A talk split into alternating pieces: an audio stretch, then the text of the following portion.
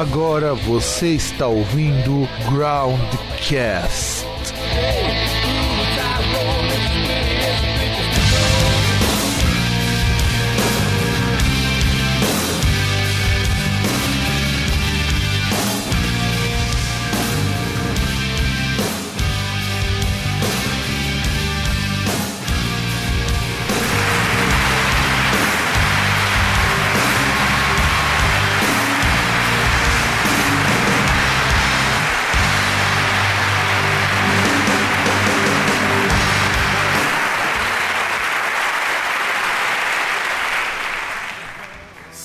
Saudações, amigolhes e amigalhes e demais mamíferos que escutam este programa. Estamos com o Groundcast número 50. Sim, completamos 50 edições. E diretamente aqui em Santo André, eu me chamo Fábio, comemorando assim o 50 Groundcast num calor danado. E diretamente da Lapa, aquele que já passou dos 50 faz pelo menos um, um século, o senhor César. Oi. Bom, César, você disse que a gente tinha esquecido de comentar sobre alguma coisa, então manifeste-se, por favor. Não, como assim? Esqueci de comentar sobre alguma Não, coisa. que esquecemos. Tá falando? Que esquecemos. Eu não falei você, falei esquecemos. Não, não, não, não, não, mas tá falando, esqueceu de falar alguma coisa, como se, tipo, tivesse esquecido de comentar alguma coisa, fazer uma piadinha. Pô, é um negócio importante, né? Que aí, no caso, já é uma atualização que nessa sexta-feira foi enterrado o, o vocalista do Stone Temple Pilots, Scott Weiland, que ele faleceu na, na semana passada no ônibus da turnê, né? Ah, não, sim.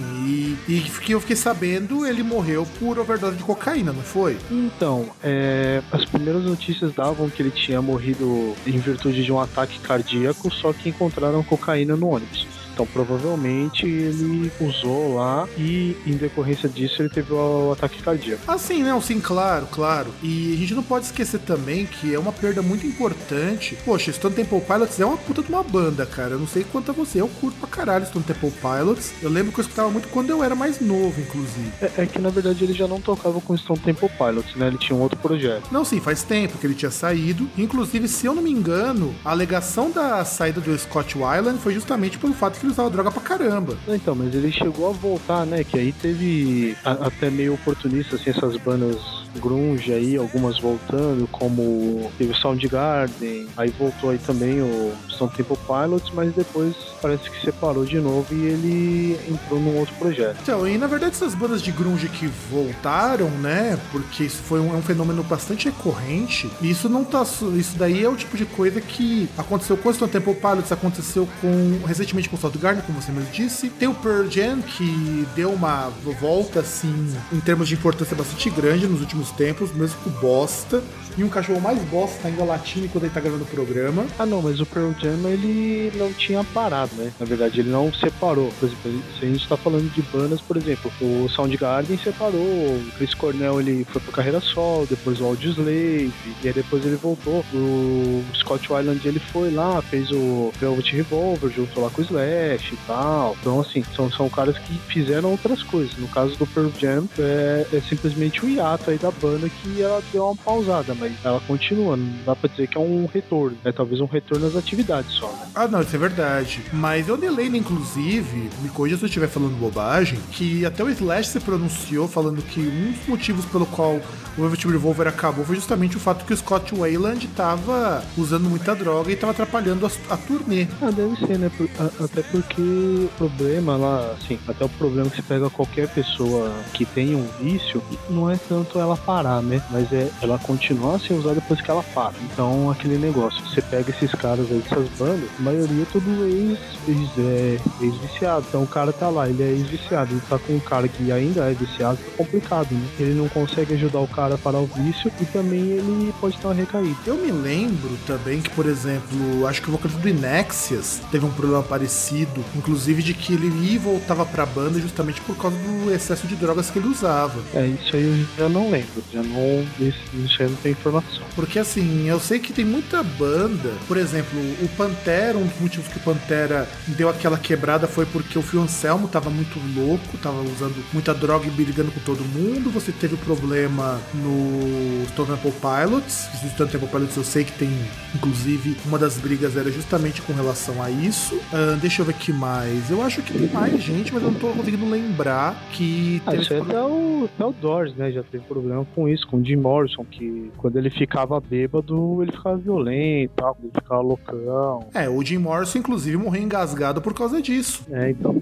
É que na verdade ele morreu na banheira, né? Tipo, então vai saber até que ponto ele morreu engasgado por causa de bebida droga ou ele se afogou lá na banheira. Ah, não, isso é verdade, isso é verdade. Então eu acho que é uma grande perda, infelizmente. Eu acho que o Scott Weiland ainda tinha muito o que o que produzir, o que mostrar pro mundo e morreu por bobagem, cara. De verdade morreu por bobagem. É, que ainda provavelmente vão vão pegar, fazer autópsia tudo certinho, provavelmente depois de um mês aqui eles têm um resultado assim é taxativo sobre o que aconteceu, né? Ah, não, isso é verdade, isso é verdade. Isso eu concordo contigo e além disso, o que eu o que eu acho assim mais mais triste é justamente que a repercussão que isso daí teve no fim das contas. Bem, mas nós já falamos de muita tristeza. Vamos falar da notícia, César? Depende, tem tempo para comentários esportivos também? Final do programa, final do programa. Final do programa, seus comentários e César, tira, é, reduz o ventilador que dá para ouvir para ter uma ventania na tua casa. Calma aí. Então, enquanto o César vai arrumar o ventilador, produção, gira a vinheta, vamos ver se esse cachorro dos infernos para de ficar latindo aqui do lado.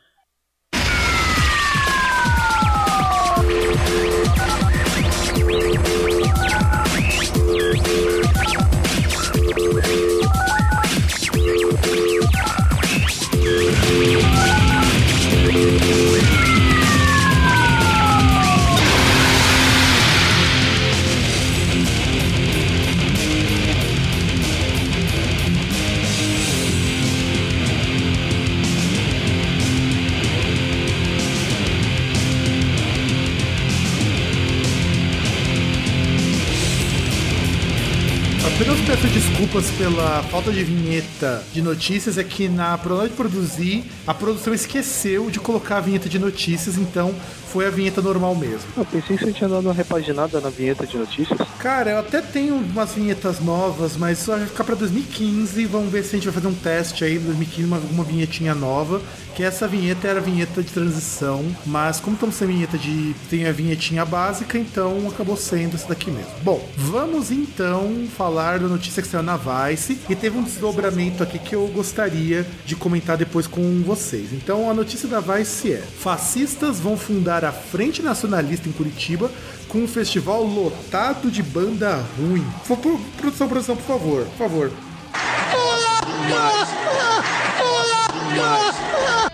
César, comente. Mas isso não é trivial, porque a mensagem já é ruim. Queria que tivesse banda boa. Ah, cara, não, não é nem isso. Até tem algumas bandas de, de black metal NS que até passa, vai. Se você não souber o conteúdo lírico. Mas de fato, as bandas que os caras escolheram aqui são bandas muito ruins, tá? Só pra. Não, desculpa, mas pra mim a única coisa que esses caras passam é a maquiagem da mãe ou da irmã na cara. Também, também, também, mas isso não vem ao caso. O que eu quero colocar é o seguinte: o pessoal da Frente Nacionalista queria fazer a, o evento de fundação do partido com um festival só com banda de punk e de black metal NS e coisas do tipo. E o que me impressiona, primeiro que assim, ia ser no dia 12 de dezembro, ou seja, ia ser um dia antes da, da revolta dos coxinhas, e ainda estavam cobrando 25 reais a entrada. Olha, olha que absurdo. Cara, eu, eu, eu achei um negócio interessante que você não tinha notado. Você viu os realizadores do, do evento? Então, eu ia falar sobre isso daqui a pouquinho, eu ia falar depois do seu comentário, mas já que você mencionou,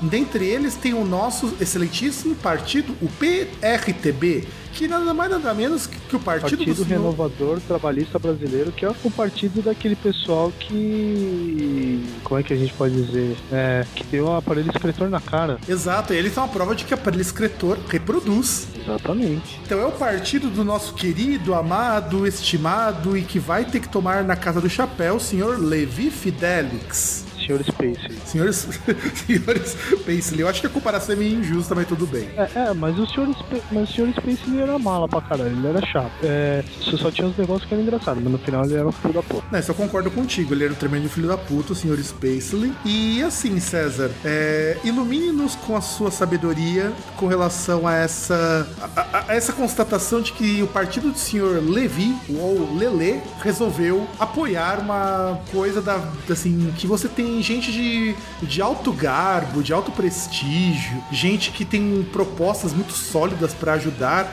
a nação brasileira a se reerguer? Caramba, eu fico em dúvida por onde eu começo. É, em primeiro lugar, acho que assim, até tem. Até você vai lembrar, tem páginas, algumas coisas que esse tipo de gente aí chega a comentar. Não necessariamente fascista, né? Porque fascista não é gente, né? Então eu acho que você poderia caçar fascista. Porque não é gente, também não é animal que a gente precisa proteger. E assim, ao contrário de muitas pessoas, eu acho que tem tipo de opiniões que não merecem ser. que, que você não pode permitir que elas sejam reproduzidas. Esse é um exemplo. Então, cara. Até porque. Não, então, cara, até porque assim, muita parte é, fica naquele limiar de apologia ao crime, que é crime por sinal. Não, concordo contigo. Mas eu sempre vou dizer o seguinte: o problema não é a pessoa é, defender uma ideia X ou Y. Isso nunca vai ser problema. O problema é, em nome disso, fazer cagada. Porque a gente tem que tomar muito cuidado que para cada ideia existe um lado ruim. Não tô falando que fascista tem o lado bom, tá? Não é isso que eu tô querendo dizer. Mas a gente tem que se apoiar no seguinte: esses caras estão pro, querendo promover coisas que são legalmente execráveis, incluindo preconceito, discurso de ódio, coisas do tipo que são execráveis. Então o problema não tá em eles dizer alguma coisa. O problema tá o que, que isso vai trazer de repercussão depois. Não, mas é que tá. A partir do momento que eles já têm espaço para propagar essas ideias idiotas, já tá errado. Ah, tem gente que fala, ah, mas não sei o que lá, isso é ser totalitário. Totalitário caralho. É simplesmente que se o cara ele quer falar essas coisas, vá lá, fala na sua rodinha lá com, com seus amiguinhos careca lá, na sauna, na sauna gay, ou dentro do armário, já que vocês não têm coragem de se assumir, faz isso lá, perto de mim não. Isso é um tipo de coisa que eu não aceito. Então, aí eu, tipo, eu concordo contigo. É outro determinado tipo de prática que enquanto você tá falando do, junto com os seus, você tá falando no conforto do seu espaço privado, ok. Se você não tivesse uma ideia, alguma coisa que realmente fosse uma coisa integralizadora, embora eu não goste muito desse termo, ok. Mas a proposta pessoal é. A gente já sabe muito bem qual é o resultado pela praxis de grupos que estão apoiando, porque esses caras têm apoio até do Carecas do ABC aqui de Santo André. Então quer dizer que o negócio é tenso. Não, eu, eu acho que esse tipo de coisa o cara não tem que dar a ideia dele, porque é um bagulho imbecil. E. Cara, dificilmente eu vou falar alguma coisa diferente de que a gente teria que pegar esses caras, fazer a festinha deles naquele, naquela piscina lá que tem uma casa lá no sul que tinha uma piscina, que tinha uma suástica lá no, no fundo, fazer uma festinha com eles lá e depois jogar uma bomba em cima e explodir. Porque, meu, não, não dá. Tipo, esse tipo de cara não, não merece nem merece nem consideração. Então, é, eu, como eu falo, eu particularmente, até, como eu falo, eu ainda, eu ainda defensor de um sistema democrático pero no mútil, né? Eu ainda, como eu falo, eu ainda acho ok enquanto não, não tem uma praxis ou algum desdobramento mais perigoso perigoso. Eu, mais ou menos que nem acontece lá na Alemanha. Lá na Alemanha, o pessoal pega muito pesado com o nazista. O Fernando tava me contando que quando tem marcha de neonazista, o pessoal antifa fica esperando os caras neonazi provocar, porque assim, o problema de você divulgar isso fora do Brasil, em países onde isso daí pega muito mais pesado, é divulgar você pode. Só que partiu para agressão, qualquer coisa que seja contra a lei, aí o problema vira algo legalmente passível de pena, porque são poucos os países no mundo, de verdade, que permitem você poder fazer divulgação de simbologia nazista. O Brasil não é um deles. Tanto não se permite que eles não se declaram nazistas. Isso que é o mais, o mais curioso. Eles não se declaram nazistas, não se declaram fascistas porque pega mal, né? É, na verdade só não se declaram, mas são de fato. E eu não vejo nada de antidemocrático em ser contra isso, porque os caras, eles. Não, não, não, peraí, peraí, peraí, você não, você não entendeu. Eu tô falando, não tô falando ser. Não tô falando que ser, con ser contra ou ser a favor não tem, nada, não tem nada a ver com ser contra ou ser a favor. Eu também sou contra pra caralho com relação a isso, eu também não concordo. Só que você partir de repente pra algo mais violento, eu acho que ainda é muito complicado, entende? Eu acho que é Ah, complicado. não, não, não. Sim, sim, sim, sim. Isso aí, obviamente, eu tô falando que é, é o exagero que, na verdade, eu acho que esse tipo de coisa deveria ser eliminado. Se não dá pra você, que no caso, sim, seria eliminado pela educação. Se pegar uma pessoa aí, criança, evitar que ela seja uma retardada ponto, entendeu? Tudo bem, aí eu concordo. Veja, que até aí. extrapolação. Então, é aí que é, você chegou exatamente onde eu queria. Enquanto ainda é uma ideia é uma coisa. Saiu disso, eles têm que assumir que a- o, mundo, o mundo das pessoas de verdade vai achar que você é um grande idiota. E ponto. Ah, mas aí o, o problema é o seguinte, que aí, por exemplo, acontece igual acontece várias vezes aí aqui em São Paulo mesmo que a gente tem, tem conhecimento, que os carecas saem por aí, um grupinho, principalmente perto lá, região da Paulista e tal, e pega alguém, por exemplo, nordestino, e aí bate. Se os caras forem presos, vão ser presos lá, se não forem, vão sair fora. Não devia. Devia ser, devia ser punido de forma exemplar. Então, sim, eu concordo. Tudo isso daí eu concordo. Porque são práticas. Enquanto prática, cara, eu vou execrar esse pessoal até o final. Porque foi o que eu falei.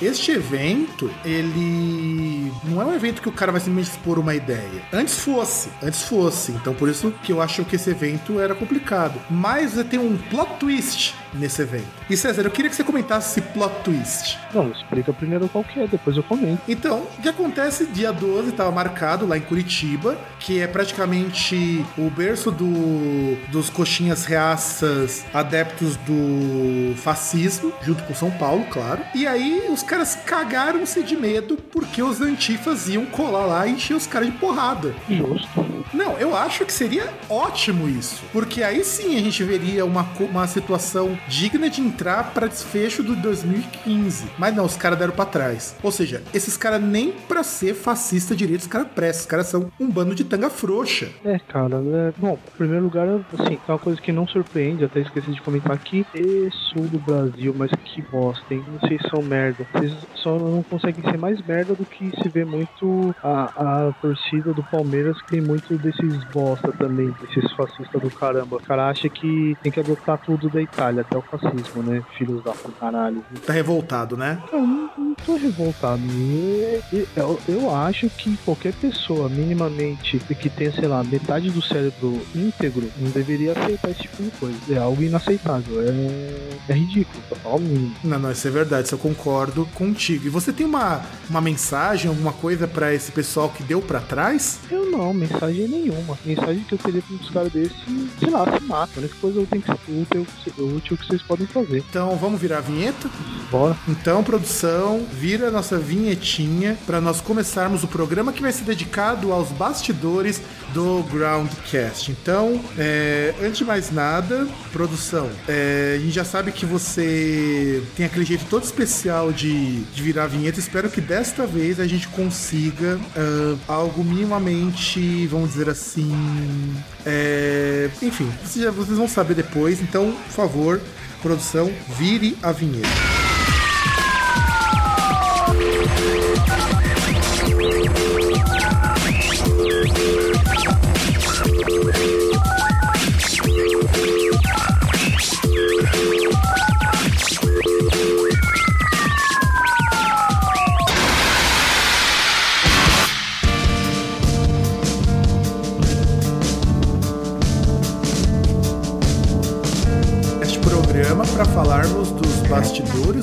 Do Groundcast. Então nós vamos comentar aqui basicamente a história do programa, os problemas que nós já enfrentamos, os formatos, as pessoas, enfim, tudo que nós já tivemos aqui. Então vamos começar agora este primeiro bloco, comentar um pouquinho da história do programa e vamos ver se eu consigo lembrar de tudo. Bom, o programa Groundcast, ele surge, se eu não me engano, em 2008 quando ainda existia um podcast naquele site que eu e o César frequentávamos, que era o Music Ground, na qual tinha entrevistado o fundador do site. Então, o primeiro programa com o nome Groundcast surgiu aí justamente para não ser confundido com o podcast que eu tinha anteriormente, que era o Music Ground Podcast, que era um podcast estilo que vocês têm hoje no Radiola, que é um programa de rádio, é, mais ou menos de rádio, com as transições e tudo mais. Aliás, César, você tem alguma coisa para comentar dessa primeira época, já que é, a gente também, depois de sair umas entrevistas, teve entrevista com o pessoal do fórum, a gente se reuniu depois. Tem alguma coisa para comentar desse comecinho? Então, em primeiro lugar, eu acho que foi 2009, não 2008 se eu não me engano, até 2008 eu lembro que foi o ano que eu entrei lá naquele site. Então, acredito que foi 2009 ou 2010. Então, eu acho que foi por aí foi também. 2008. Eu acho que foi 2009, 2010, porque assim, 2008 foi quando eu comecei o primeiro podcast. Em 2008. Então, eu acho que foi 2009. É, então deve ser 2009, e eu não vou lembrar agora a data exatamente. Até mesmo porque a gente teve até um blog para divulgar esses podcasts, mas a data do post não é a mesma da data da publicação original daquele podcast, então vamos deixar como 2009. Só que assim, não tinha nada a ver ver com o formato que nós temos hoje do Groundcast. O Groundcast. A intenção também era diferente, né?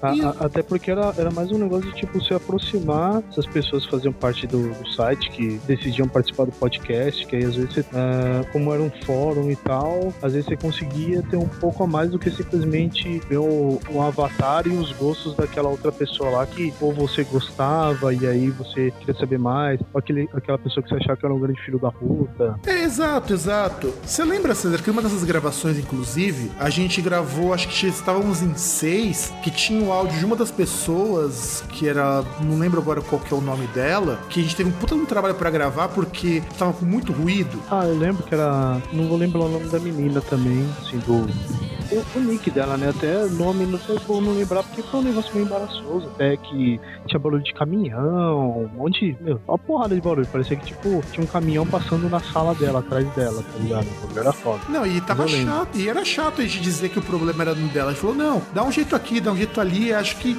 ela não tava se tocando que o microfone dela que tava com problema, tava quase mutando o microfone dela da conversa, inclusive. É, foi complicado, porque até atrapalhava os outros, né? Porque aí você tá falando, e aí o dela, como ficava tava lá aberto direto, né? E tal, aí entrava aqueles ruídos também, né? E era um barulho alto. Aliás, foram três horas de gravação, cara, aquele programa.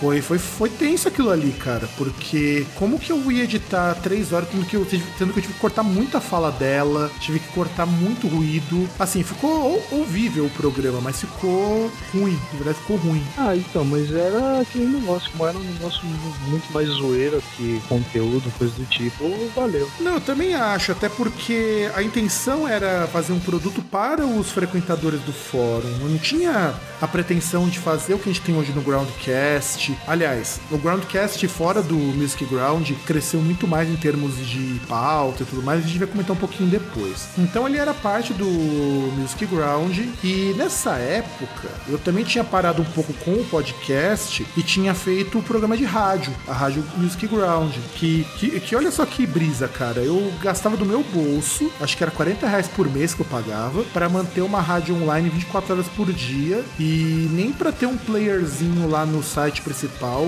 o dono do site se propôs. Não, mas chegou um momento que tinha, não tinha não? É meio sem vergonha, mas tinha. Ah, sim, sim. Depois de um tempo, é, lá pro, pra quando, quando a gente debandou geral do fórum, já tinha um playerzinho, mas era um playerzinho bem vagabundo. Depois de uma das atualizações, ele acabou sendo engolido. Não, acho que um pouco antes, porque eu lembro que não sei se eu cheguei a fazer alguma coisa lá, algum arquivinho para mandar para lá. Nem lembro como é que funcionava. Então, quando tinha os programas, eu upava os programas das pessoas em determinado horário. Upava não, né? Eu utilizava o Inamp para transmitir os programas que as pessoas gravavam em formato podcast. Então teve alguns programas de rádio que eu transmiti, só que eu gravava antes. Mal sabia as pessoas que muitos daqueles programas ao vivo, na verdade, não eram ao vivo porra nenhuma. É, isso que na verdade eu lembro até que não sei se eu consegui fazer, mas já devo ter tentado alguma vez transmitir uma playlist pra lá. Sim, inclusive. Quando você... você falou desse negócio do Inamp, eu lembrei disso. Sim, você chegou a transmitir, acho que umas 5, 6 músicas, só não tinha. Só não conseguia ter locução porque você não tinha microfone, se eu não me engano. Ah,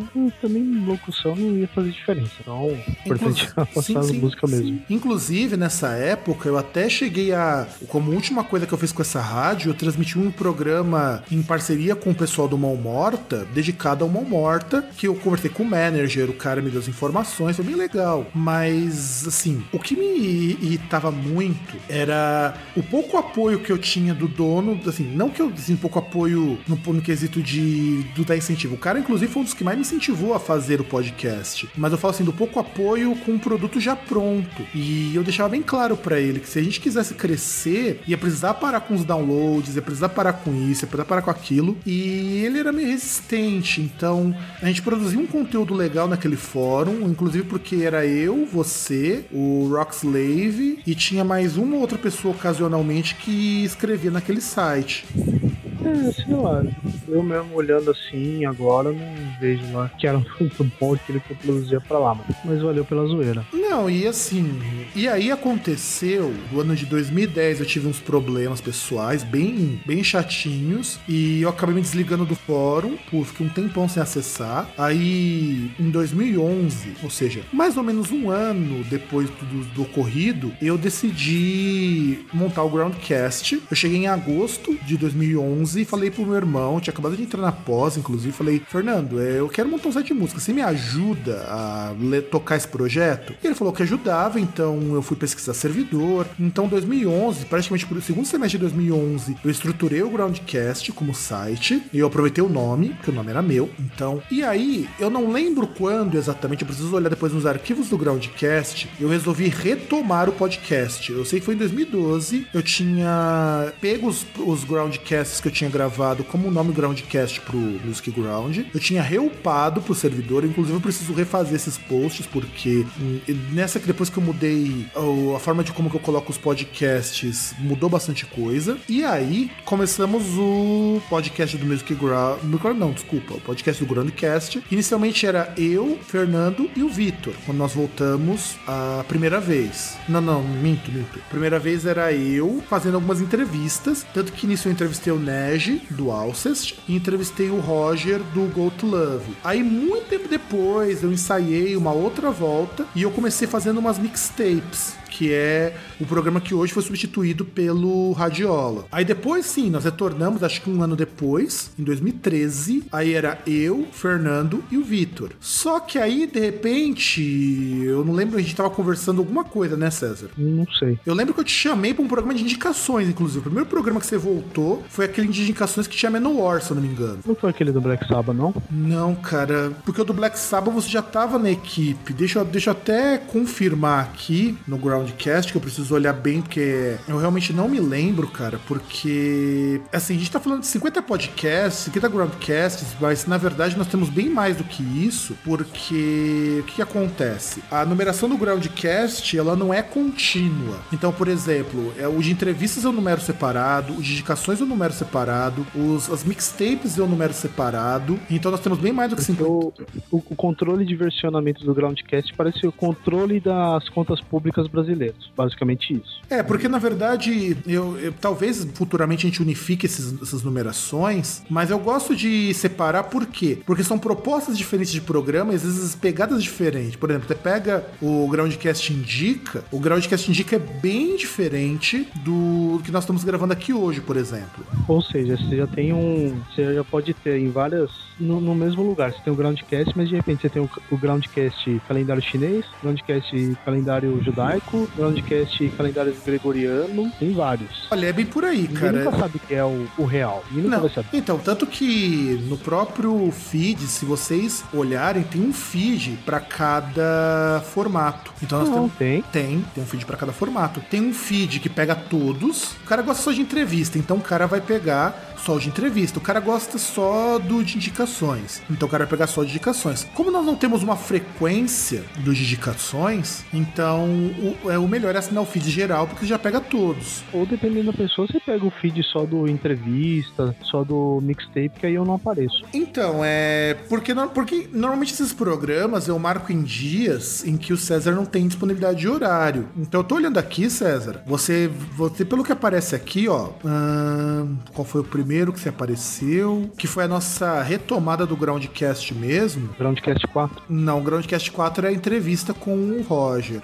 Foi o 7. Então, deixa eu ver. Na verdade, é, você voltou, você apareceu no Groundcast número 6. Oh, porra, por um. Modismos do rock e do metal. Inclusive, eu preciso refazer. Vocês estão ouvindo agora, tem um, esse post não tem nem sequer a imagem de fundo. Nossa, tá, tá uma merda isso aqui, cara. Não, não aparece. Inclusive, a gente zoou pra caramba com o disco do Ghost, o Infest Suman. Ah, tem que zoar mesmo. Que foi quando a gente discutiu sobre o Metal Open Air, lembra? O Metal Open Air, nossa, grande festival. Só a nata. Exato, então você começou. Menos, menos paia que o Metal Open Air, só o festival dos fascistinhos. Ah, não, isso é verdade. Eu tenho quase certeza, César, que você apareceu no de resenhas, porque nós temos quatro discos do Broadcast Review One. E eu lembro que era um disco para cada um, mas enfim. Vamos considerar seu começo oficial com o modismos do rock, porque do Rock in Rio você não apareceu. É, do Rock in Rio eu lembro que eu não apareci, porque não sei se foi esse ano ou ano passado, eu fui baixando todos os Groundcasts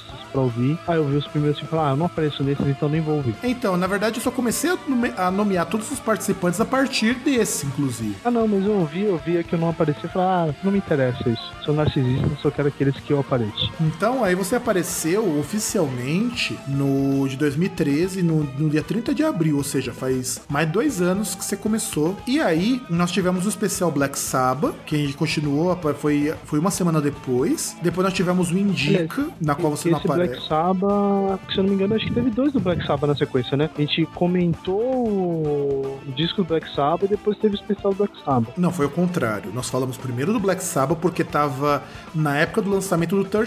E a gente até falou. Sim, Nós, sim. ouvi- nós ouvimos algumas músicas e nós não tínhamos achado grande coisa. É, que aí tinha saído o. Caralho, qual que era o nome daquela voz daquela música?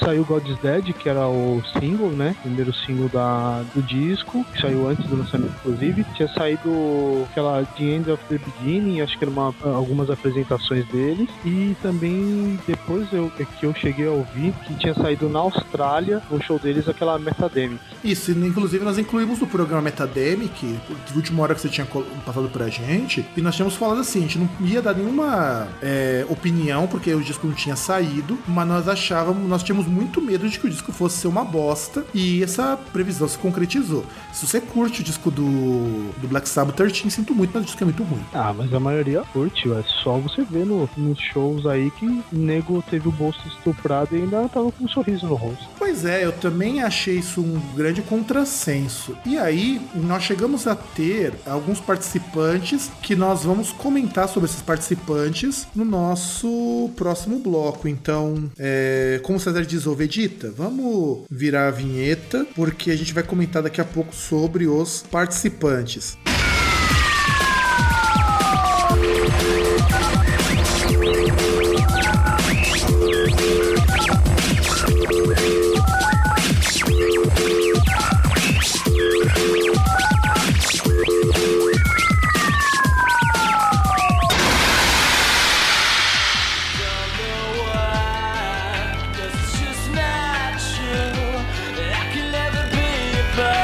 Vamos um pouco de quem já passou pelo Groundcast. É lógico que nós não vamos comentar os motivos que essas pessoas não estão aqui em profundidade, até porque não vale muito a pena, mas é importante comentar quem já passou. Nós tivemos na época do Groundcast anterior, lá do Music Ground, é, aquela suruba que todo mundo partici- participava quem quisesse participar. Quando nós entramos no Groundcast, inicialmente era eu, Fernando e Vitor. Depois entrou o César, quando eu convidei ele para participar. E aí, depois o Paulo do Fighters tinha perguntado se ele não podia participar, porque ele tinha gostado bastante do programa. Então nós chegamos a ter, numa época, na época áurea do podcast, nós chegamos a ter cinco integrantes da bancada aqui. Eu, o César, o VH, o meu irmão e o Vitor. Quase errou na conta, hein? É, não, tá, tá quase, hein? Quase. É, é, me perdoa que eu sou de humanas, como o pessoal diz.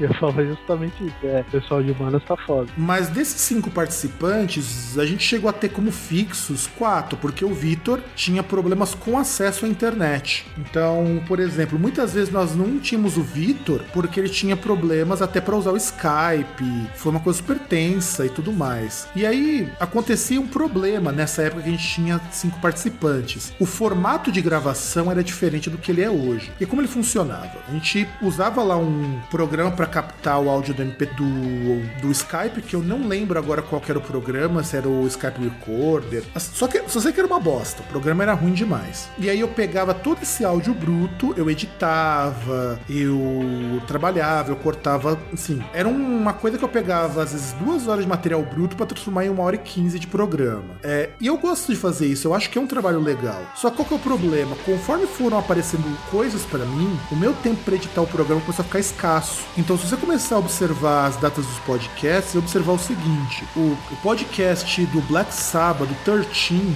surgiu no dia 10 de julho, ou seja, um dia depois do meu aniversário, de 2013. O outro podcast, o Groundcast 10, só foi surgir, que é o seguinte, no dia 24 de julho de 2013, ou seja, 15 dias depois. Aí, uma, aí mais 15 dias era o Indie Rock, para dar 15 dias ser o futuro da música, e depois um mês foi, surgiu o Groundcast número 13. Pelo menos antes ele era regular. Então, mas a regularidade dele era uma regularidade tão ruim que chegou uma hora que eu não tava conseguindo fazer nem a cada 15 dias, nem uma vez por mês. Tanto que, por exemplo, aí eu, mixtape, as mixtapes eu conseguia fazer porque eu normalmente fazia aqui em casa, é uma coisa super rápida. Aí nós tivemos o Groundcast Indica número 2, que foi o, o VH, o César e eu. Então, eu, por muito tempo o formato do Groundcast Indica era o formato de três pessoas. E aí a gente conseguiu É, durante a um chegou. Teve programa que a gente chegou a indicar dois discos por pessoa, né? Exato, nós chegamos a indicar dois discos que foram, foi o último, que nós fizemos uma indicação dupla. E olha só, em 2013, o último Groundcast que eu gravei foi o Mixtape 2 de Gótico pós anos 90. Depois disso, só foi aparecer em 2014 o a mixtape número 3. Ou seja, deu aproximadamente, ó, foi dia 23 de outubro de 2013 e o próximo foi aparecer em julho de 2014. O, o, o que não dá pra entender, né? O ouvinte vai me, vai me entender, porque assim, o, o que, que essa pessoa faz da meia-noite às seis? Ela disse que ela simplesmente não tem tempo de fazer a mixagem do bagulho. Porra, vai somar os dias aí que tinha, tinha uma caralhada de tempo pra fazer mixagem. Não, mas aí eu tenho que confessar o que aconteceu para demorar tanto para esse podcast sair, o podcast de 2014. Eu tenho um microfone que ele tá aqui até hoje, que é um Arcano Black, e quando eu, eu troquei o meu computador e atualizei o meu Windows para 64 bits, ele passou a ser mais reconhecido. E eu tava atolado de coisas, tinha coisa da pós, eu tava meio chateado com algumas coisas e eu acabei largando o programa. Em 2014, eu voltei com equipamento dos Estados Unidos, eu comprei um microfone novo, só que eu fiquei, ó, eu voltei com esse microfone no finalzinho de fevereiro. Eu fiquei março, abril, maio, para retornar só em julho, 2 de julho de 2014 com o Shoegaze. E a partir daí, o Groundcast número 15, é, voltamos o formato de que era eu, o meu irmão e o César. E em alguns programas, o César e eu fazendo programa. Então, basicamente, a gente fez. e- e O Vitor de vez em quando aparecia ainda. Então, basicamente, a formação ao longo do tempo foi minguando. Mas olha só, aí nós tivemos o Groundcast 16 em julho de 2014. E aí nós começamos a fazer mais ou menos semanal durante um bom tempo. Porque eu intercalava com as mixtapes para ganhar um tempo para. Inclusive, o formato mixtape eu consolidei para poder dar tempo de eu editar os programas. Então eu colocava a cada dois, três programas eu colocava mixtape que dava tempo de editar os programas sem problema nenhum. Só que aí, olha o que começa a acontecer. Eu tenho o Groundcast Indica número 3. E aí eu tenho o Groundcast 20, que eu comentei como foi o Overload. Olha a diferença de data, 27 de agosto de 2014, aí o outro podcast foi sair no dia 19 de setembro de 2014. Nós temos aí quase um mês de espaço. Aí entramos no podcast número 21, Clipes Polêmicos, e foi a partir desse programa que nós consolidamos a formação que era eu e o César. Pra ver que em 2014 ele começou com você indo no embalo daquele movimento do não vai ter Copa, já chegou tipo, não vai ter Groundcast, até o ponto que ficou só, que, que eu até questionava e falava, porra, mas vamos ver aí, arranjar mais gente pra falar, porque quem é que vai aguentar ouvir a gente, ficar ficar só ouvir só nós dois falando, um de besteira. Pois é, e a gente acabou ficando com esse formato até hoje. Eu tô querendo ver se a gente muda, a gente consegue chamar mais gente, mas tá difícil. Inclusive, é, nessa época, o Groundcast ainda tava bem irregular, porque olha só, surgiram alguns formatos como o primeiro comentando notícias é de outubro de 2014. É, três, duas semanas, três semanas depois do Clipes Polêmicos. E depois só no dia 26 de novembro que foi surgir o Caralho, que música ruim. E depois nós pegamos o 24, que foi feito com o meu amigo o João Messias, do No Horizon Zine, que a gente foi falar um pouco de imprensa musical. Só qual, qual que tava sendo o meu problema aqui? A partir daqui, o meu problema é que eu tava sem, sem tempo para editar o programa. De verdade, eu tava sem tempo. E a gente então não conseguia manter a regularidade do podcast até que, depois do programa no Horizon Zine, nós inauguramos o formato que nós temos até hoje, que é o da gravação sem edição. Que aí eu vou comentar no próximo bloco como que a gente grava o programa, falar de equipamento, falar como que cada um de nós trabalha, porque tem muita coisa legal pra gente comentar sobre isso. César, chama uma vinhetinha pra mim, vai. É, Vegeta, dá aquela viradinha gostosa, tipo de empinada que só você sabe, vai.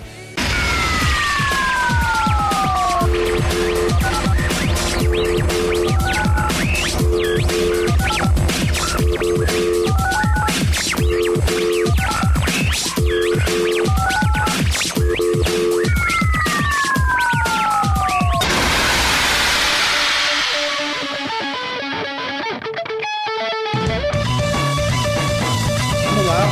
agora de como que o programa é gravado. Em primeiro lugar, nós já fizemos. Vou falar todos os processos de gravação que nós já adotamos. Vou comentar um pouco sobre o programa depois e tudo mais. Em primeiro lugar, nós gravávamos usando programas que captavam áudio do Skype. Até uma hora que esses programas pararam de funcionar depois que a Microsoft comprou Skype. Então, cara, era uma merda. O áudio era porque saía ruim. Se vocês pegarem os podcasts antes desses novos, o meu áudio era ruim, o do César era pior do que é hoje. Ou seja, uma bosta. Era uma bosta. Eu, eu não recomendo ninguém usar MP3 Skype A não ser que você não tenha outra alternativa. Porra, quem diria, hein, que Microsoft colocar o dedo consegue fazer algo ficar menos merda, e não o contrário. Pois é, pois é, por isso que eu não recomendo MP3 Skype Recorder, porque ele, assim, nem MP3 Skype Recorder, nem Callgraph, nem o Pamela. Eu testei tudo isso daí e não dava certo, o programa não ficava legal pra editar. E aí, a gente começou a fazer o seguinte, a gente começava a captar os áudios, eu continuei durante muito tempo captando áudio com um programa de gravação, até o programa do que eu fiz com o João Messias,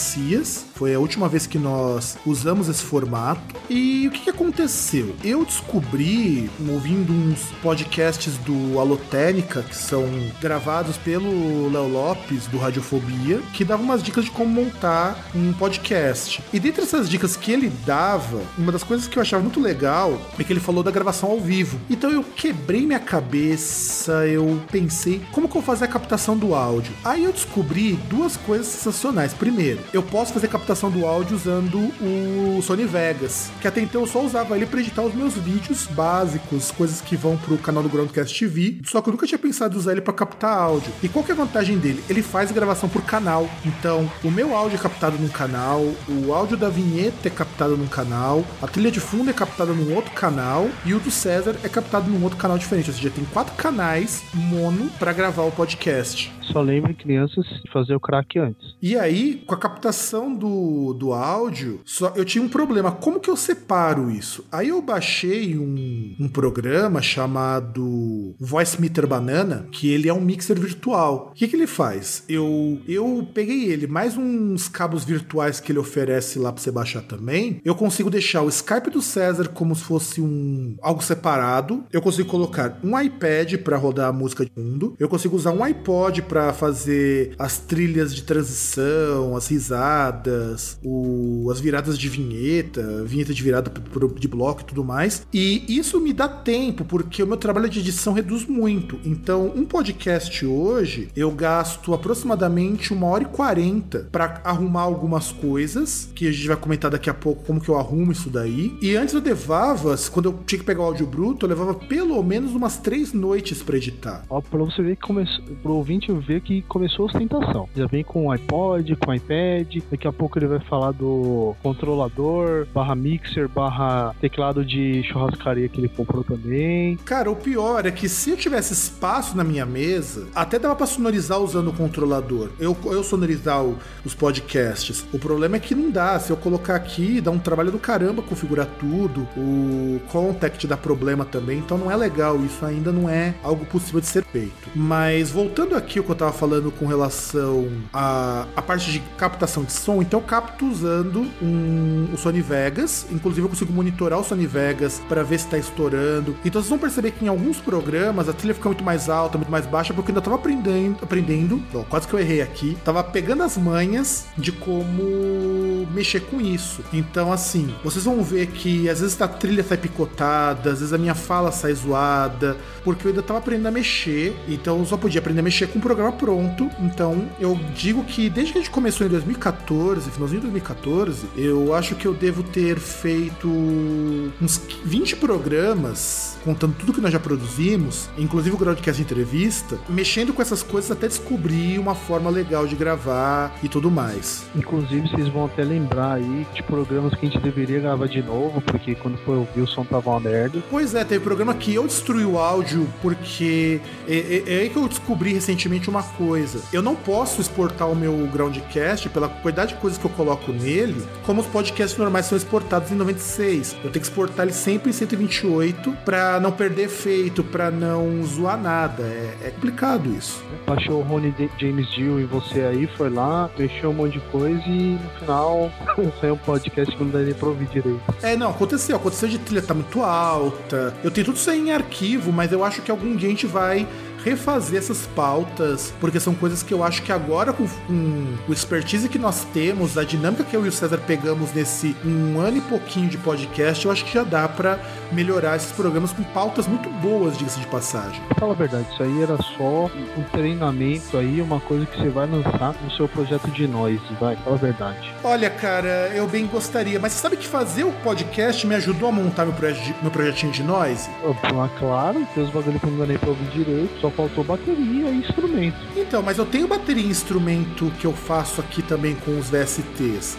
Mas o que acontece, cara, é que assim, eu peguei as manhas de edição fazendo podcast. Aí eu percebo que editar podcast é muito mais difícil do que montar uma música. Você vê tanta coisa ruim aí que aparece, realmente. É muito mais difícil fazer um podcast. E aliás, eu nem imaginava que você escutava meus projetos de noise, cara. Nunca consegui ouvir, porque você coloca achei no Bandcamp, não sei, e nunca consegui ouvir. Mas não consegue ouvir porque o Bandcamp trava aí, é? É, porque não dá pra ouvir no Bandcamp. Se você colocasse, pelo menos, sei lá, no YouTube, num canal no YouTube, alguma coisa, daria pra ouvir. Ah, então eu vou fazer isso. Acho que eu vou reconsiderar, porque é a primeira pessoa que me disse que não consegue ouvir pelo Bandcamp. É bom saber disso. Porque eu tenho o canal do meu, do meu projeto, só que eu tenho uma puta uma preguiça de pegar as músicas e upar, mas eu acho que vou começar a fazer isso. É tão rápido o bagulho, chegar e upar rapidinho, papo. É, mas eu tenho que fazer a capinha, o vídeo vai ficar maior do que o tamanho da música. Se você Mas começar a capinha já tem o.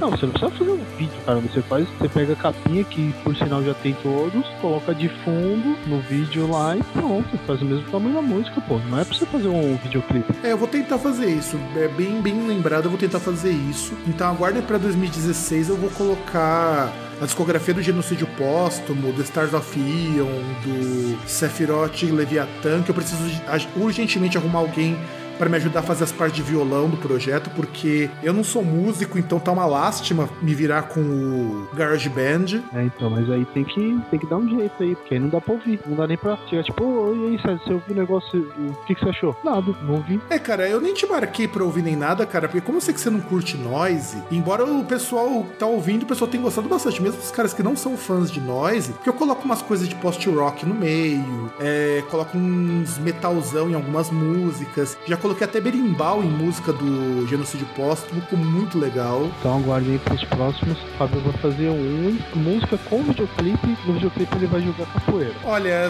no meu atual formato quase esférico, eu acho que eu vou quicar no chão se eu fizer isso, né? Ué, pode tentar, pô. Ué, você não tá usando berimbau na música, você não tá falando que não é música, mas faz música, você não pode tentar jogar capoeira. Ou você pode fazer igual os caras lá e fazer aquela dancinha lá de cosplay de Cyrax na, na poça d'água. Não, cara. Cara, não, não, aqui, não, aquilo ali não, cara, aquilo ali é, é contra a minha dignidade. Bom, e aí eu falei de como é que eu capto áudio, como que eu edito o programa, é aí que entra a minha odisseia por programas de edição de áudio. O primeiro podcast que eu editei, eu editei usando o Audacity, que é um programa muito bom, eu falo que o Audacity ele quebra muito galho, ele é multipista, ele é bom ainda mais porque ele é gratuito. Só que a primeira vez que eu fui editar, aí eu vou ter que contextualizar e o César me ajude com isso, em 2008, ou seja, faz sete anos, é, eu contei certo, César? Sete anos? É, boa pergunta, hein? Sete, sete anos. São sete anos, quase oito. E, e eu pegava as músicas e fazia clipes e tudo mais para encaixando. E eu não manjava porcaria nenhuma de edição de áudio. Então o que, que eu fazia? Para cada música, para cada trecho do programa, eu criava uma layer, eu criava uma faixa, eu criava uma trilha, ou uma pista, como muita gente diz, uma track,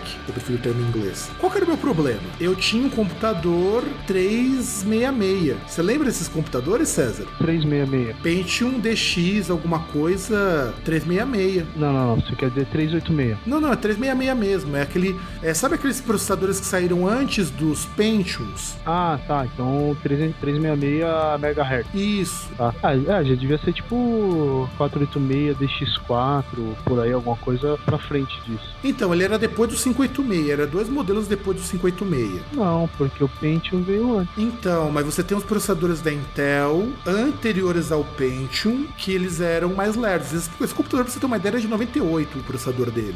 É, 98. Era- Tinha um modem de 24 kbps também? Quando eu ganhei o computador da minha tia em 2002, tinha. Nossa, é foda. Isso aí é. Tudo bem, quem, quem tá ouvindo. Ah, não, não, não, peraí, peraí, não, manja não. nada que a gente tá falando aí, tá delirando, né? Não, não, eu, eu me enganei, não era 266, era 23, era 233, cara. Caramba, não era 366, era 236? Porra. Era o 233. É que é um modelo. Que são dois modelos depois do 586. Então pra você ver como o computador Ah, era depois do antigo. 486. É, então. Não, mas, mas tem o 586 também, César, o computador. Não, Então, acho que o 586 chegou a ser o Pentium, hein? Não, o 586 ele não chegou a ser muito vendido aqui no Brasil porque ele era muito caro. Aí entrou o processador 233, depois entrou o 366 e vai entrar o Pentium 2. Ah, Então, então esse era o Pentium 1. E sim, era o Pentium 1. É que não era Pentium na época. Por isso que quando entrou o Pentium no Brasil, ele já veio com o Pentium 2. Pra você ter uma ideia, na época que eu tinha esse computador, o top de linha era o Pentium 4. Então você já imagina como esse computador era atrasado. No seu caso, quando entrou, não era Pentium, era Lentium, né? Cara, e como era lerdo. E aí você imagina um computador desses com é, exatos 32 de RAM. Não, 32 de RAM, contextualiza aí, 32 megabytes de RAM. Exatamente, 32 megabytes de RAM. Você tem que imaginar que hoje a maioria das pessoas tem 8 GB de RAM. Eu tinha 32 mega, eu usava Photoshop, eu usava programas de edição de vídeo e eu fiz um programa com 20 e poucas layers que eu quase fundi o computador porque ele não renderizava a faixa. Não, mas vamos continuar. HD de quanto? 20, 20 GB? Que 20 GB, cara? 20 GB era luxo, tinha de 10. Ai, ai, é foda. É bom ver, falar essas coisas pra essa molecada criada leite com pera aí que reclama do seu. Reclama quando tem um celular aí com 8 GB de memória interna e cartão de 64 GB e não acha pouco. Então, e aí, quem me ajudou muito a montar o podcast, me deu umas dicas muito bacanas de edição de áudio, foi um usuário do fórum que eu até queria encontrar com ele algum dia. Você lembra de um cara chamado Funker Voigt? Lembro. Não lembro assim de ter informação, mas. Então, o cara era DJ. Ele tava fazendo engenharia, mas ele ganhava a vida dele fazendo, DJ fazendo discotecagem em festa privada, ou seja, devia lavar o rabo com grana. Porque discotecagem de DJ em private party é caro. E assim, ele me deu muita dica de como montar programa, de como trabalhar com áudio. Então aí, do Audacity, que eu gravei muito programa com o Audacity, inclusive programas que o Valtinhos participava, um amigo nosso chamado Walter Cofani, vulgo Valtinhos69, eu migrei pro Soundforge, Sony Soundforge. E só que eu precisava de um editor para colocar trilha, para colocar as vinhetas, e aí então eu, eu editava o meu áudio que eu gravava no Soundforge e eu mexia, montava o programa no SD Pro. E eu falo pra vocês, gente, até hoje é a melhor combinação de programas que tem pra editar. É melhor do que o setup que eu uso hoje pra editar. E hoje eu vou explicar pra vocês por quê. Caramba, mas pra você fechar o, o bingo dos programas de áudio, essas coisas, só tá faltando o, o Fruit Loops, talvez o Envio Studio. Cara, o Fruit Loops eu usei a primeira vez que eu comecei a gravar música, pra você ter uma ideia. Então eu já passei pelo Fruit Loops também. Esse daí eu só não cheguei a passar, esse último que você falou, César, porque eu conheci o Audacity, o Audacity não, eu conheci o que eu uso hoje, que é o Adobe Audition. E por que, agora eu vou explicar por que que eu digo que o a combinação Acid Pro e SoundForge é melhor do que o que eu uso hoje. O SoundForge tem muito tutorial como tratar áudio, ele tem muito plugin nativo que são melhores que os plugins da Adobe. Só que qual que é o problema? Eu tinha que abrir dois programas para mexer no podcast e eu vi que não tava legal isso. Eu falo, gente, eu tenho que abrir dois programas diferentes, um para gravar e outro para editar, não é para mim. É, me dá muito trabalho. Aí eu vi que o Audition, ele permite que eu grave o programa, no caso quando eu gravo os programas sozinhos, e ele permite também que eu edite no mesmo programa o, os áudios do podcast. E ele tem uma vantagem muito boa no sentido de que para mexer com trilha, o dele é mais fácil do que o do Acid Pro. Só que eu sinto falta das teclas de atalho do Acid Pro, por exemplo. Eu queria cortar áudio. Cortar áudio no Acid Pro é moleza. Eu levava menos tempo para editar áudio no Acid Pro do que eu levo no Audition. Só que o Audition, ele tem uma qualidade de captação melhor e ele dá muito menos conflito com o plugin. Bom, mas agora você devia usar esse set aí. Agora que você tem um super computador com, com 100 GB de RAM,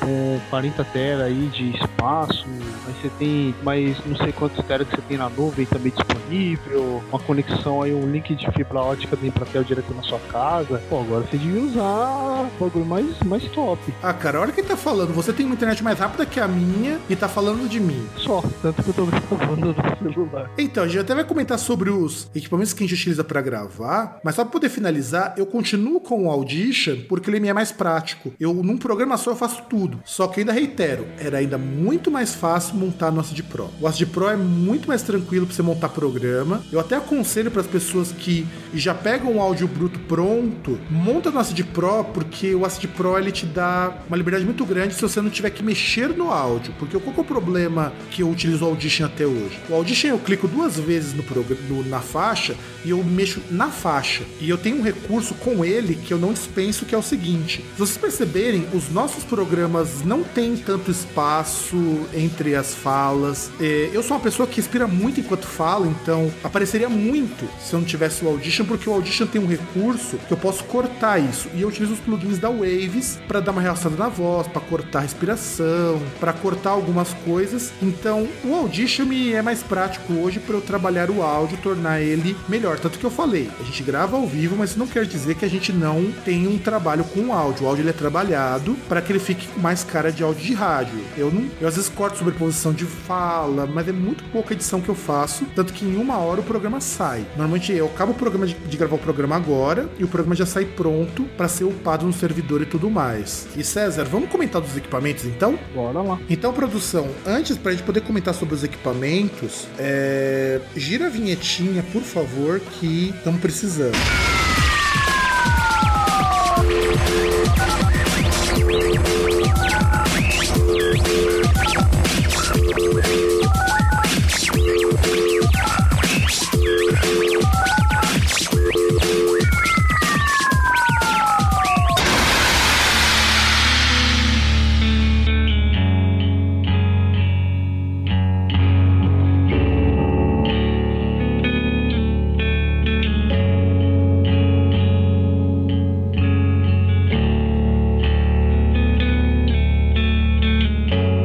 César, vamos comentar um pouquinho então sobre os equipamentos, o hardware que nós usamos. Comenta do seu que tem menos coisa para falar, porque você porque na verdade nós temos dois setups com o César que ele utilizava, um que ele utilizava enquanto o Skype funcionava e a conexão dele permitia, e outro que nós usamos agora com mais frequência. Comenta sobre o que você está usando para gravar este podcast hoje. Ah, o que eu estou usando? Estou usando um celular com Android Android 5.0.2, o Skype e um headset que veio junto com o celular. Simples assim, trava algumas vezes e tal, não sei porquê. E originalmente o César usava também um, antes um PC conectado à internet com o Skype. É, aí usava um Atom XP 2800 Barton, para quem não manja aí no caso, o computador que eu comprei em 2004, né? Eu acho que tem um vídeo do Groundcast que é mais novo que isso, ou não? Acho que sim, né? Usava esse computadorzinho com é, inacreditáveis mais 1,5 GB de RAM, né? E uma conexão para internet que funcionava quando veio o Fábio falou, o Skype funcionava no Windows XP, né? Antes da,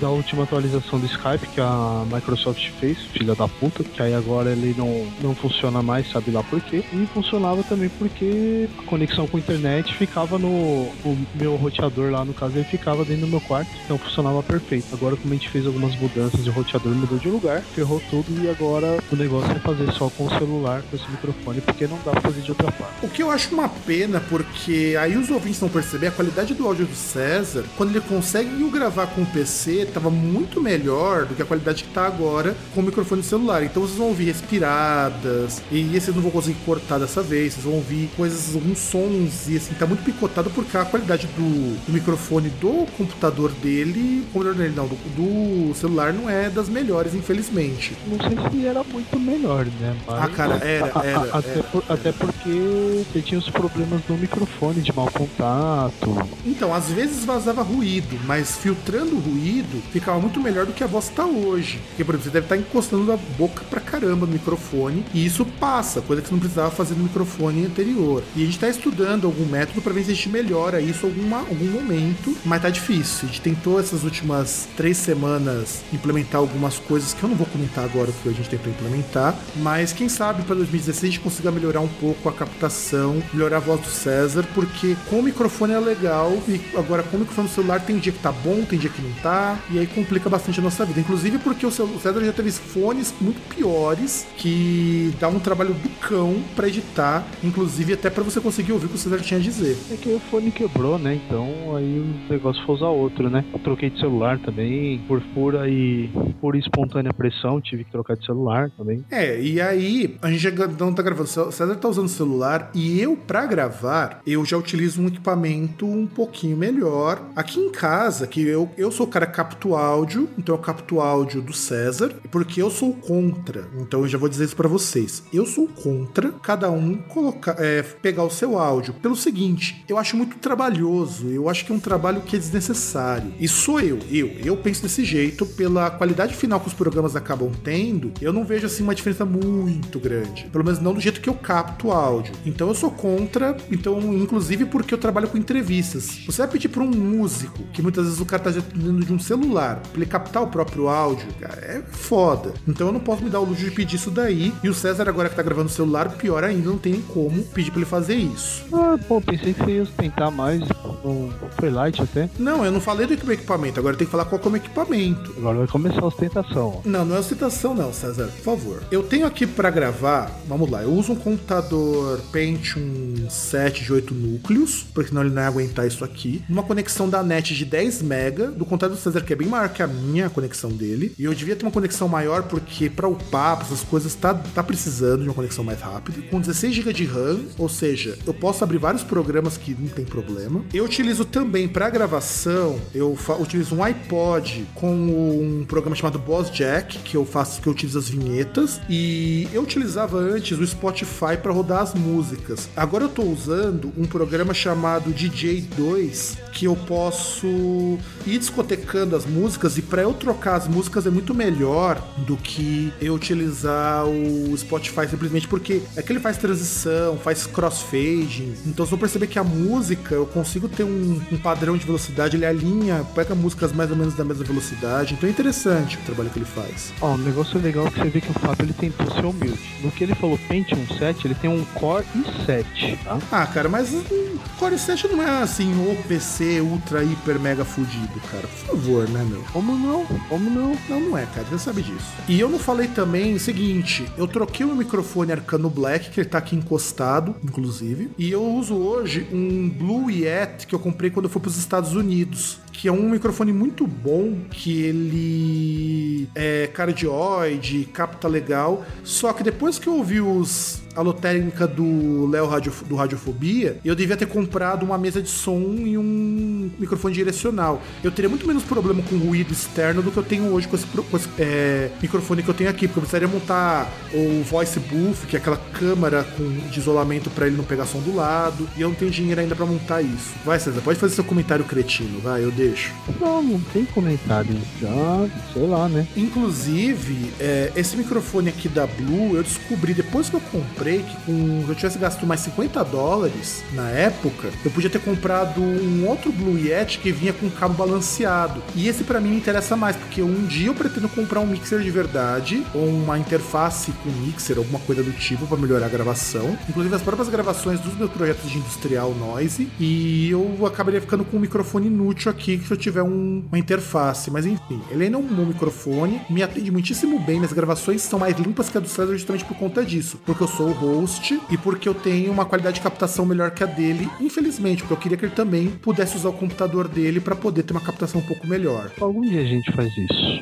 Quem sabe depois do próximo hiato aí. É, que nós vamos ficar um tempo de recesso. E eu tava planejando até, César, eu ainda. A gente, eu, vai, vamos ter alguns podcasts que eu acho que ainda vou ter algumas entrevistas, mas gravação nossa, provavelmente nós só vamos voltar ou no dia 13 ou no dia 20 de janeiro. Então, ouvintes, se vocês não pegarem podcast nesses nas próximas três ou quatro semanas, não fiquem preocupados, é assim mesmo. Até lá a gente tem surpresas. Quem sabe eu dou uma atualizada aqui, alguma coisa, quando a gente continuar gravando pelo Skype mesmo, dá pra tentar uma abordagem diferente. Exato, porque assim, a gravação do Skype, ela, ela, eu ainda acho ela boa, eu não reclamo da gravação do Skype. Eu só queria facilitar um pouco pro César não depender só do Skype, ou enfim, a gente sabe que a gente vai tentando qual a melhor maneira da gente conseguir as coisas aqui, e nem sempre a melhor maneira é aquilo que a gente tem em mãos, né? Mas enfim, isso é outra história. E só para poder finalizar, então pra vocês verem que como que a gente grava o podcast é uma coisa muito diferente uh, do que normalmente vocês vão, do que normalmente o pessoal que faz podcast utiliza. Porque, por exemplo, eu sei que meus amigos do, do PQPcast, cada um grava o seu áudio. E eu acho assim, eu acho louvável o trabalho que o Júlio tem, porque não é fácil, eu não tenho essa coragem, eu acho complicado, eu não tenho esse tempo, talvez, que ele tenha para mexer com o áudio, nem essa expertise que ele de, às vezes, pegar uma hora e quarenta de programa e transformar em uma hora e quinze. Então, até deixo assim um recado pro Julião que eu admiro você de fazer isso, cada um gravando seu áudio, porque é, é meio foda isso. Eu sei quanto que é até foda. E vamos pro próximo bloco. Então, vamos virar a vinhetinha aí que nós vamos comentar sobre uma coisa que é importante: como que os programas surgem, como que nós fazemos as pautas e tudo mais. Então, produção, gira a vinheta. Thank you.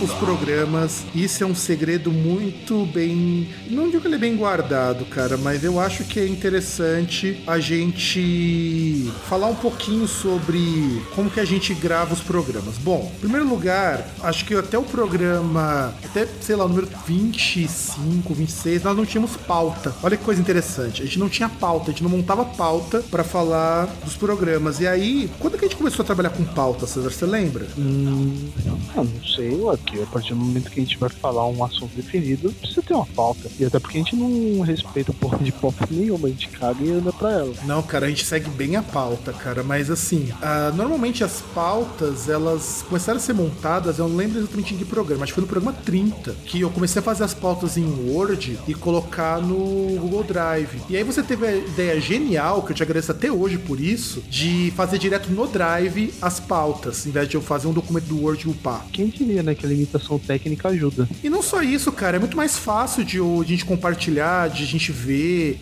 Nesse programa especial a gente não tem pauta porque a gente vai falar sobre produção do programa, mas se fosse qualquer outro programa, a gente monta, coloca tudo para falar. Só que assim, a pauta é mais simples do mundo. Normalmente é o link da notícia que a gente vai comentar. E os tópicos que a gente vai abordar, que nem sempre a gente consegue falar tudo que a gente tem colocado lá. É, e sem contar que a partir do momento que você cria o documento lá no Drive, que é só clicar, você parou de digitar e salva. Você pegou, fechou lá, tchau, já tá salvo tudo. Mais simples que isso, só se você, sei lá, tiver essa máquina lá, tipo Stephen Hawking, pra, pra falar lá, você balbuciar algumas coisas e ela formar palavras e aquilo aparecer na tela. Sem contar o seguinte, a partir do momento que a gente começou a adotar pauta, nós passamos a ter uma sequência melhor de programa, porque quando, quando eu não sei como que o César faz, normalmente quando eu vou fazer o programa que a gente vai gravar, eu abro a pauta que nós já discutimos uma semana antes, muitas vezes, e eu fico com a pauta aberta pra gente poder seguir a ordem, porque eu sou o host do programa, então eu que dou o segmento e o César vai interpelando algumas coisas. Desde que a gente começou o podcast foi assim, eu como host e o César interpelando com algumas coisas, e esse formato tem funcionado bem, você não acha, César? Não, então, o César ele segue o coração das cartas. Tá certo, tá certo. Não, mas assim, tanto que às vezes a gente quebra um pouco essa, esse ritmo e fica esquisito. O César mesmo já falou, quando, normalmente sou eu que abro os blocos, se vocês perceberem bem, a maioria dos blocos dos programas sou eu que dou a primeira fala, porque eu sou o cara que conduz o programa. Não tô falando que é sempre que isso acontece, mas eu chuto que 95% dos blocos de todos os programas sou eu que começo a, a primeira fala, eu introduzo alguma coisa pra gente poder começar a discutir o tema. É, até porque você lê a pauta, eu não. Então. Mas é que tá, muitas vezes você sabe da pauta mais do que eu. Ah, mas é experiência de, de milênios de vida. Inclusive, César, eu não lembro quando que surgiu esse apelido que a gente colocou de você o homem mais velho do mundo. Também não sei. Eu sei que surgiu em algum programa, a gente tava falando alguma coisa e saiu uma brincadeira que você era muito velho. Não sei se é porque você tava reclamando de alguma coisa, não sei se é porque você falava de uma coisa que era muito coisa de, de tiozão, mas saiu essa brincadeira e eu mantive até hoje, cara. O César é o homem mais velho do mundo. Sendo que na verdade o César é poucos anos mais velho do que eu. Eu tenho 31 anos. Você tem quanto, César? Por aí. Não, na real, na real. Sem ser, sem ser na Não, zoeira. vou, eu vou manter o mistério. Tem o quê? 34? Não vou, vou manter o mistério. Então, o César é pouca coisa mais velho do que eu. Só que às vezes o César tem umas falas, umas coisas que é tão coisa de, de velho ranzinza que ficou. Ah, dos outros que tem as falas e os comportamentos muito leite com pera com maltine, que aí chama tudo de velho. O que não é o meu caso, já aviso isso daí pra vocês, tá? E aliás, é, a gente teve a mitologia do Groundcast, porque é, tinha o meu irmão, que era o cara que tirava sarro de tudo e de todos, eu que fazia, colocava ordem do barraco, o Vitor, que era o moleque do Rio de Janeiro, quem sempre que podia fazia piadas envolvendo favela ad eternum. Né? Aquele que sempre nos, acu- nos acusava de bairrismo, de chamar biscoito de bolacha. Não, mas assim, eu gostava de gravar com o Vitor e com o meu irmão, cara. Eu acho que o podcast virava, ficava legal, porque eles não seguiam pauta. A gente tinha, assim, eu tinha uma pauta na minha cabeça, mas eles não seguiam a pauta de porra nenhuma. Eu acho que era legal, eu era responsável só por um quarto das besteiras, agora eu sou responsável por metade. Exato, ou às vezes por quase todas, cara, porque nem sempre eu tô inspirado pra falar bobagem. Olha aí. Pô, afinal de Ai, contas, César, você sabe que você é o alvo de todos os bullying desse programa, até a gente achar um outro garoto Juca, né? Não, sabe que eu simplesmente porque eu tento manter assim um comportamento politicamente correto, então eu- eu não vou eu não vou fazer piadas com as suas origens, Imagina. né? Não vou Aliás fazer eu, aliás, aliás, eu, aliás, eu virei o gaúcho do programa, lembrei. Aí, aí é o lógico. gaúcho do programa. Cara, mas eu fiquei só dois anos em Porto Alegre, cara. Eu nem tenho sotaque, poxa. Você nasceu lá, ponto. Tirando alguns lugares onde, por lei, você não é não é originário daquele lugar por nascer lá, alguns países têm isso, você precisa ter pais que sejam da tal nacionalidade pra você ser considerado daquela nacionalidade. No Brasil não é que funciona. Você nasceu no Rio Grande do Sul, então você é gaúcho. Ponto. E aí, ah, a gente então teve já muitos casos, e a gente vai comentar mais pra frente dos problemas, das curiosidades e dos causos do Groundcast, que a gente já teve muita coisa interessante. Então, nossas pautas são montadas desse jeito. E sem contar que é o seguinte, normalmente, a gente termina de gravar um programa e já discute mais ou menos o que vai fazer no programa seguinte. É, às vezes surge alguma coisa assim na semana, algo interessante, que aí a gente se vê obrigado a montar a pauta em né? Então, já aconteceu a gente já ter uma pauta definida e chegar numa quinta-feira, surgir uma coisa tão absurda e a gente mudar a pauta do nada. Seja porque eu mudei, porque o César deu uma sugestão que tava legal. No começo o César dava muito menos sugestão do que ele dá hoje. Eu lembro que no começo era eu, eu decidia muito mais as pautas dos andamentos do que hoje. Que assim, eu ainda decido a maior parte das coisas do programa, mas o César participa muito. Muito mais do que, sei lá, no primeiro semestre, quando a gente engatou o Groundcast de vez. Sim, por exemplo, eu achava que essa pauta ia ser chata. Então, se você for comentar, fala que o programa foi chato e tal, para quando a gente for gravar um outro programa, sabe, sei lá quando, já lembro que já lavo aqui minhas mãos e já afirmo que essa pica não é minha. A ideia foi do Fábio. Exatamente, mas eu quis fazer essa pauta justamente porque, como é o programa de número 50, embora nós tenhamos bem mais de 50 pro, é, programas aqui no Feeds, justamente porque eu acho que é legal comentar os bastidores do Groundcast. É um programa atípico, por assim dizer. Então talvez agora só no programa 100, se mudar alguma coisa na nossa dinâmica de gravação, que a gente vai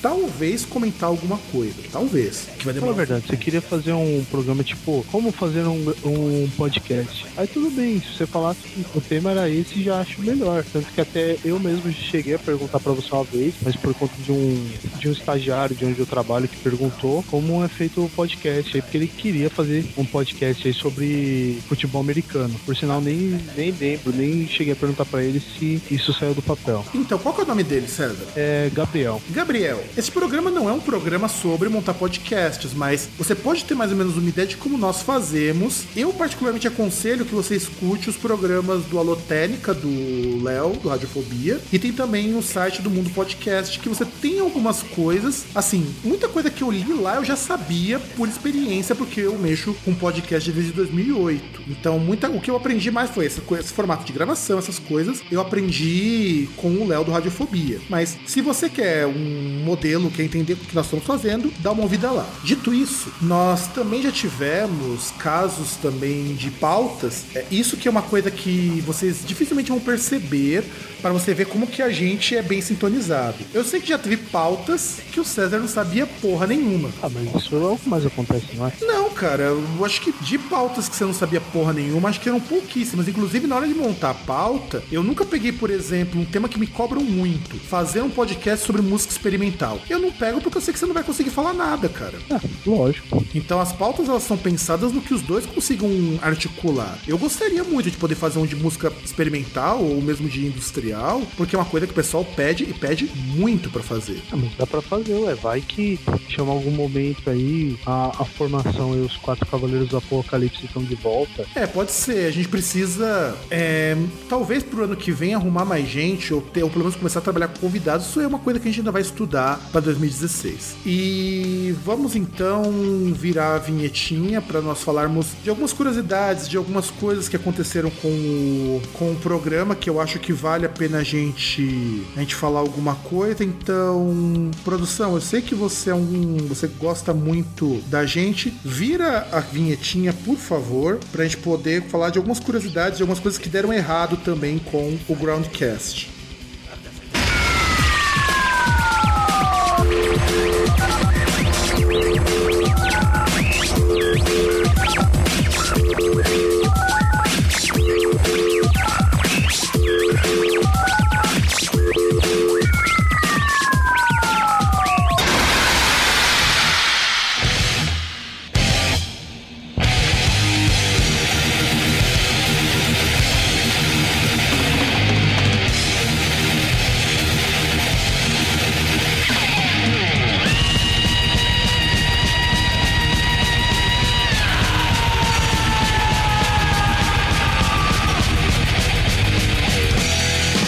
Groundcast. bloco antes do gritinho do Tom Araia, cara. Ah, mas você devia ter gritado, pô. Cara, se fosse mais cedo eu gritaria, meu. O que me lembra daquele dia lá do churrasco, da gente é, muito louco e a gente fazer, fez você gritar o comecinho do End of Death. Não lembro qual que, o que, que a gente tinha falado, que você falou que se rolasse você fazia, a gente acabou fazendo uma zoeira ali naquele dia. Não lembro agora qual que foi, mas rolou isso. Ah, não sei, eu vi que a gente no saco aí, tipo, tocando as músicas lá toscas, os bagulho assim, aí o pessoal cantando e falou, ah, ah vai, vai fazer alguma coisa aí, tipo, o César canta alguma coisa. Eu falei, ah, sei lá, coloca Angel of Death que eu grito aí. E aí eu peguei o meu celular pro Spotify, procurei Angel of Death e rolou. Bem, curiosidades sobre o programa que eu acho que sempre são legais da gente citar. Cara, nós já tivemos pautas que a gente não conseguiu falar inteira. Normalmente pautas que usamos lista, vocês só pegam, sei lá, a gente pega um terço daquela lista, como por exemplo, bandas injustiçadas. Ficou faltando banda para falar. Ah, mas aí é bom porque você vai ter mais um, mais um, vai ter vários aí, vários produtos que são aqueles que vão acabar virando atuais, né? Tipo, bandas injustiçadas, bandas super subestimadas e por aí vai. Então, a gente, a gente criou a série de programas justamente por conta disso. Por exemplo, programa de carreira solo. A gente falou pouquíssimos nomes, porque, ó, vou, vou até abrir pra vocês saberem o que estava origi planejado originalmente. Nós vamos falar do Phil Collins, do Sting, do John Lennon, do Paul Diano, do Bruce Dixon, do Blaze Bailey, do André Matos, do Ozzy Osbourne, Tony Iommi e da Doro. Acabou que nós falamos do da Doro, do Ozzy, do André Matos e dos três vocalistas do Iron Maiden. Ah, mas também pelo tempo que a gente falou, tá bom, não dava pra. Sim, nós falamos de coisa pra caralho. Nós usamos muita, muita coisa. E o que sobrou a gente vai colocar numa parte 2 e vai ter parte 3. A gente tem aqui, é, por exemplo, do Clássicos da Música Brasileira, nós conseguimos falar de quase todos. Ficou faltando o do Reginaldo Rossi e do Kid Abelha, porque não dava tempo. Nós já tivemos pautas que a parte da pauta ela mudou quando nós fomos fazer o programa. Então, por exemplo, aquelas músicas é, baseadas em acontecimentos trágicos. Teve coisa que só surgiu na hora que a gente foi gravar o programa. Nossa, isso eu não lembro não. Inclusive, teve coisa que surgiu. E aí nós também tivemos os programas que não foram ao ar. E é aí que entra dois problemas técnicos aqui. O primeiro programa que não foi ao ar foi o programa que eu, você e o Paulo do Fighters, a gente gravou sobre a história da MTV, lembra? Acho que sim. E por que ele não foi ao ar? Primeiro porque ele tava muito ruim. A gravação, o microfone do Paulo tava zoado. É, não ficou legal. Aí depois, quando eu tinha terminado de digitar, eu perdi o programa. Era para ser o Groundcast de número 25 ou 26. A gente até precisa refazer esse programa para incluir a MTV atual. Porque a gente até então, quando nós fizemos o programa, não existia ainda a MTV atual. A MTV na TV a cabo. Ela só tinha acabado, né? E sim, ela só, tinha acabado. Só faz... que tinha se livrado dela. Isso, tinha, tinha acabado fazia um mês, mais ou menos. E também nós tivemos um programa que é recente, que é o programa sobre a gourmetização do underground. O programa ficou maravilhoso. E depois que eu formatei o meu computador, ele sumiu dos meus backups. Ó, então, você que ouve o Groundcast por algum acaso é aluno do Fábio, já sabe aí, ó, perder sua prova e tal, chega lá e fala, ó, trabalho, ó, professor, você perdeu, ó. Aí ele já tem prova aqui que ele é esquecido que ele perde as coisas. Então, na verdade, o meu grande problema é que eu não sei o que aconteceu. Eu procurei desesperadamente, porque eu tinha esse programa com programa reserva, e jogar ele pra 2016 e ele sumiu. Mentira, ele sumiu. Procura na pasta XXX. Né, eu não tenho essa pasta, cara. eu não tenho. Aliás, eu nunca tive pasta de pornografia porque aqui a gente sempre guardou, como sou só eu e meu irmão que mexia nesse computador, então não havia necessidade da gente categorizar a pasta pra pornografia, nada disso. E até porque você tem hoje site, pra que você vai guardar coisa no computador? Porque aí vocês compartilhavam, né? Usa biblioteca em conjunto. Cara, não tinha. Não tem, nunca teve dois usuários nesse computador. Todo mundo usava o computador do jeito que ele tava aqui em casa. É, então é legal aí, que aí você faz um bagulho comunitário, todo mundo contribui. Tipo um. Fazer uma XXX colaborativo. Talvez, quem sabe, mas enfim. E aí, é, a gente então tem esse, teve esse problema. Nós já tivemos o problema que nós já comentamos no começo do programa de gravar um programa que não deu certo, que foi lá o programa lá com a Jenny, lembra da menina, o nome dela era Jenny, que acho que era Jennifer. Uh, é verdade. Quando nós fizemos o primeiro Groundcast Pipoca, eu lembro que quando eu sugeri, não era nem pra ser o Detroit Rock City, você tinha sugerido que era pra gente falar de alguma coisa lá do Jeff Black, lembra? Não, primeiro não. Eu cheguei a falar pra gente falar do. Acho que falar do Pick of Destiny. Isso, então, mas quando a gente tava decidindo o Groundcast Pipoca, eu falei, a gente precisa falar de filmes. E eles falaram, ok, a gente precisa falar de filmes porque a gente acha até que tem tudo a ver. Tanto que o Groundcast Pipoca é um formato diferente desse, justamente porque porque ele, a gente contextualiza o filme, depois vai falar do filme e de algumas implicações futuras. A gente precisa, inclusive, repetir, fazer o Groundcast Pipoca 2, 3. A gente tem alguns planos de alguns filmes que a gente vai falar. Também tem muita curiosidade quando aconteceu, isso daí foi uma coisa terrível. Eu acho que é o Groundcast número 32, 33, que reclamaram que a voz, a nossa voz parecia que tava num túnel, lembra? Foi. Porque eu tava testando um plugin da Waves, que era para melhorar a voz, dar uma aquecida e tudo mais. Inclusive, quando eu falei que dava para aquecer a minha voz, eu fui zoado pelo povo do PQPcast, pra você ter uma ideia, então, de, que, de, de, de como que as pessoas levam as coisas na malícia. E aí... Ah, mas se você dá brecha...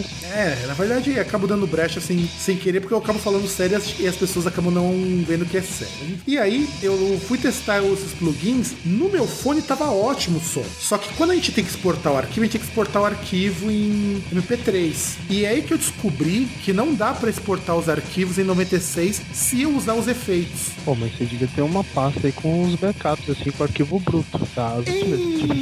Então, então, a Anta que apagou os backups.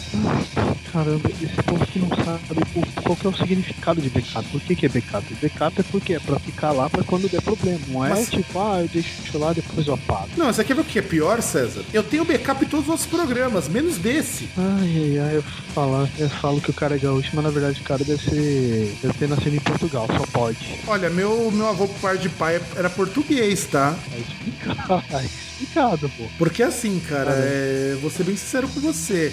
Eu fiquei com tanta raiva que eu falei, ah, era fácil corrigir, era só eu pegar e subir o arquivo de novo. Aí eu vi que eu tinha apagado os, os arquivos originais. Porque assim, muitas da gravação ficam muitos arquivos de Wave. E pra você ter uma ideia, cada groundcast gravado dá uma média de 3 gigas de arquivo. Pra você ter uma, vocês terem uma ideia, eu tenho 40 gigas só de groundcast no HD. E não precisa de tanto ainda, é só você finalizar aí o, o arquivo, gerar um arquivo um pouco menor e manter. Aí... Então, foi o que eu passei a fazer desde o mês passado. Eu deixei todos os arquivos, inclusive os originais, em MP3, MP3 320. Você podia fazer isso com, com os outros, com os antigos também, até para liberar um pouco desse espaço, né? Não, eu fiz com todos com todos isso. E ainda assim você tem 40 GB? Não, agora eu devo ter metade disso. Ah tá. Porra. Pra vocês terem uma ideia, na minha pasta do meu projeto de Noise, eu não tenho isso e é tudo em Wave que tá lá. Lembrando que cada música do meu projeto tinha uma média de 200 mega. Bom, mas o importante é que agora você aprendeu a lição. Entendeu? Não, aprendeu. Com, é com errando que se aprende, né? É fazendo merda que se aduba a vida. Também teve um caso do, de dois programas atrás, que o Groundcast número 48, que você, César, tinha respirado demais e eu não tinha cortado essa respiração respiração. Então você imagina que eu tive que pegar a madrugada de terça para quarta e eu tive que reeditar o programa inteirinho. Eu fiquei duas horas.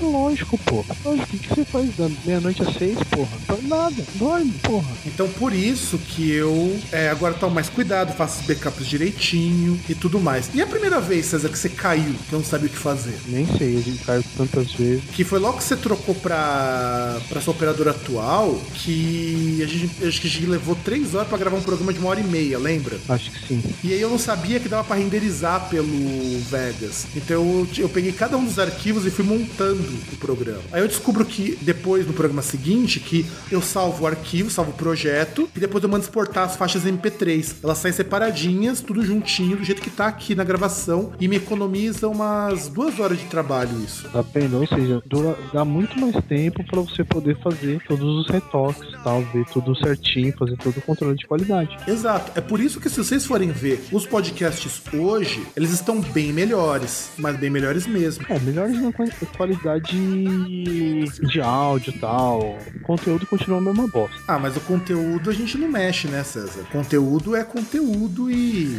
e segue o jogo. É que, né? a gente, é que a gente segue a lógica do Ibis, né? Um time que tá perdendo não se mexe. É, na verdade não se deveria mexer, né? Ou deveria, né? Já que tá perdendo mesmo. É, no caso do Ibis, é o pior time do mundo. Inclusive, um amigo meu quis desafiar o Ives para um jogo de futebol. Ô, louco. É sério? Essa, essa é quente, viu? O que aconteceu? Não, eles não conseguiram marcar o jogo. Por quê? Porque, infelizmente, não conseguiram mesmo. Bom, e basicamente, gente, é isso que é o nosso making off. Tem mais alguma coisa que eu esqueci de comentar? comentar sobre como que a gente faz o programa? Ah, não sei. Acho que deveria ter um capítulo especial aí pra detalhes técnicos, detalhes de como faz, por exemplo, o que você bebe antes de fazer, os drinks, né? Deveria fazer, fazer algum dia aí pra poder mostrar com foto aí, mandar receita, postar receita no, no site lá para as pessoas tentarem em casa, mostrar soluções que a gente faz aí de soluções aí de pedestal, coisa do tipo. Então, a gente tem essas, essas gambiarras também. Olha só, eu, para gravar os podcasts, em 90% das vezes eu tomo água. Mas já aconteceu de gravações de eu estar tomando cerveja. E assim, normalmente você perceber que eu tô um pouco mais solto tudo mais, é porque eu bebi antes do podcast. E você, César? O que você bebia para gravar os podcasts até o momento? Bebe água que passarinho não bebe, obviamente. E fala, vem com esse Miguel falando que bebe água. Não, eu tô falando sério, eu tô com uma garrafa de um litro de água aqui, cara. Hoje eu não bebi nada, mas já bebi. Deixa eu ver. Acho que já cheguei a tomar whisky com Fanta Uva. cara, como isso? Me, me explica. Não, agora tem que explicar essa música com quanta uva, cara. Cara, então, isso que eu acho ruim. Pra mim. Ah, ah, deixa de ser é, moça, cara. Eu não gosto, cara. Eu acho ruim. Eu bebo, mas acho ruim. Então, era aquele negócio pra tentar fazer um negócio mais agradável. Então, eu falei, bom, o que, que eu posso colocar pra deixar mais agradável? falei, ah, colocar Fanta Uva pra ver se dá um gostinho melhor. Aí já tentei isso. Já tomei, sei lá, uh, refrigerante aí com várias coisas, como corote, com, poxa, com vodka. Aliás, se eu não me engano, até tem uma coisa que a gente já citou algumas vezes, a bebida oficial do Groundcast, eu cheguei a tomar skin uva com Blavod. ah, isso é verdade. Uma das gravações a gente fez isso. Você fez isso. E eu tava tomando uma. Acho que era uma mulher de Ale na época. Não lembro agora. Mas enfim, é. Eu, eu, assim, é muito raro eu estar tá bebendo alguma coisa. Uma coisa que eu não confessei, inclusive que, que eu tenho confessado porque eu participei de dois podcasts. Nos dois podcasts eu gravei tomando cerveja. Ou seja, tava dopado. Mais ou menos, eu acho que sim. Eu não peguei as mais fortes que eu tinha aqui em casa. Mas como tava um calor do cacete, então eu falei, ah, vou tomar uma cerveja enquanto eu tava gravando o programa que tá de boa. É tem que tomar, tem que tomar. Inclusive até graças aí à contribuição do André no churrasco aí que ele deixou uma garrafa, em alguns dos programas, algumas das gravações, eu bebi o homônimo. Bebi uma cachaça chamada Old César 88.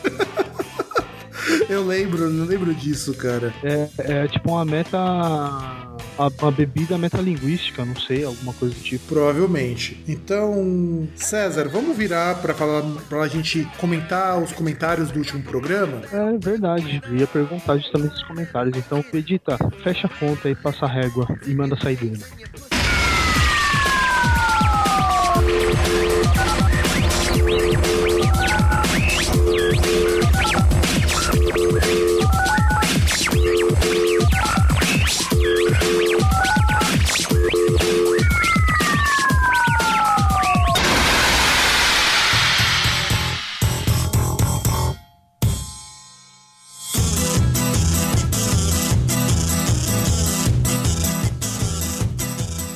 Cara, eu lembro que nós descobrimos o Los Colorados durante a gravação de um, de um programa, inclusive. Mas nós descobrimos não, eu trouxe essa a boa nova. Isso foi durante a gravação, não lembro de qual programa, mas a gente tá procurando uns folk aí, aí você veio com Los Colorados. Não lembro como eu descobri isso, cara, realmente. Foi com a luz divina, assim, veio uma luz, veio aquele sonzinho. Oh!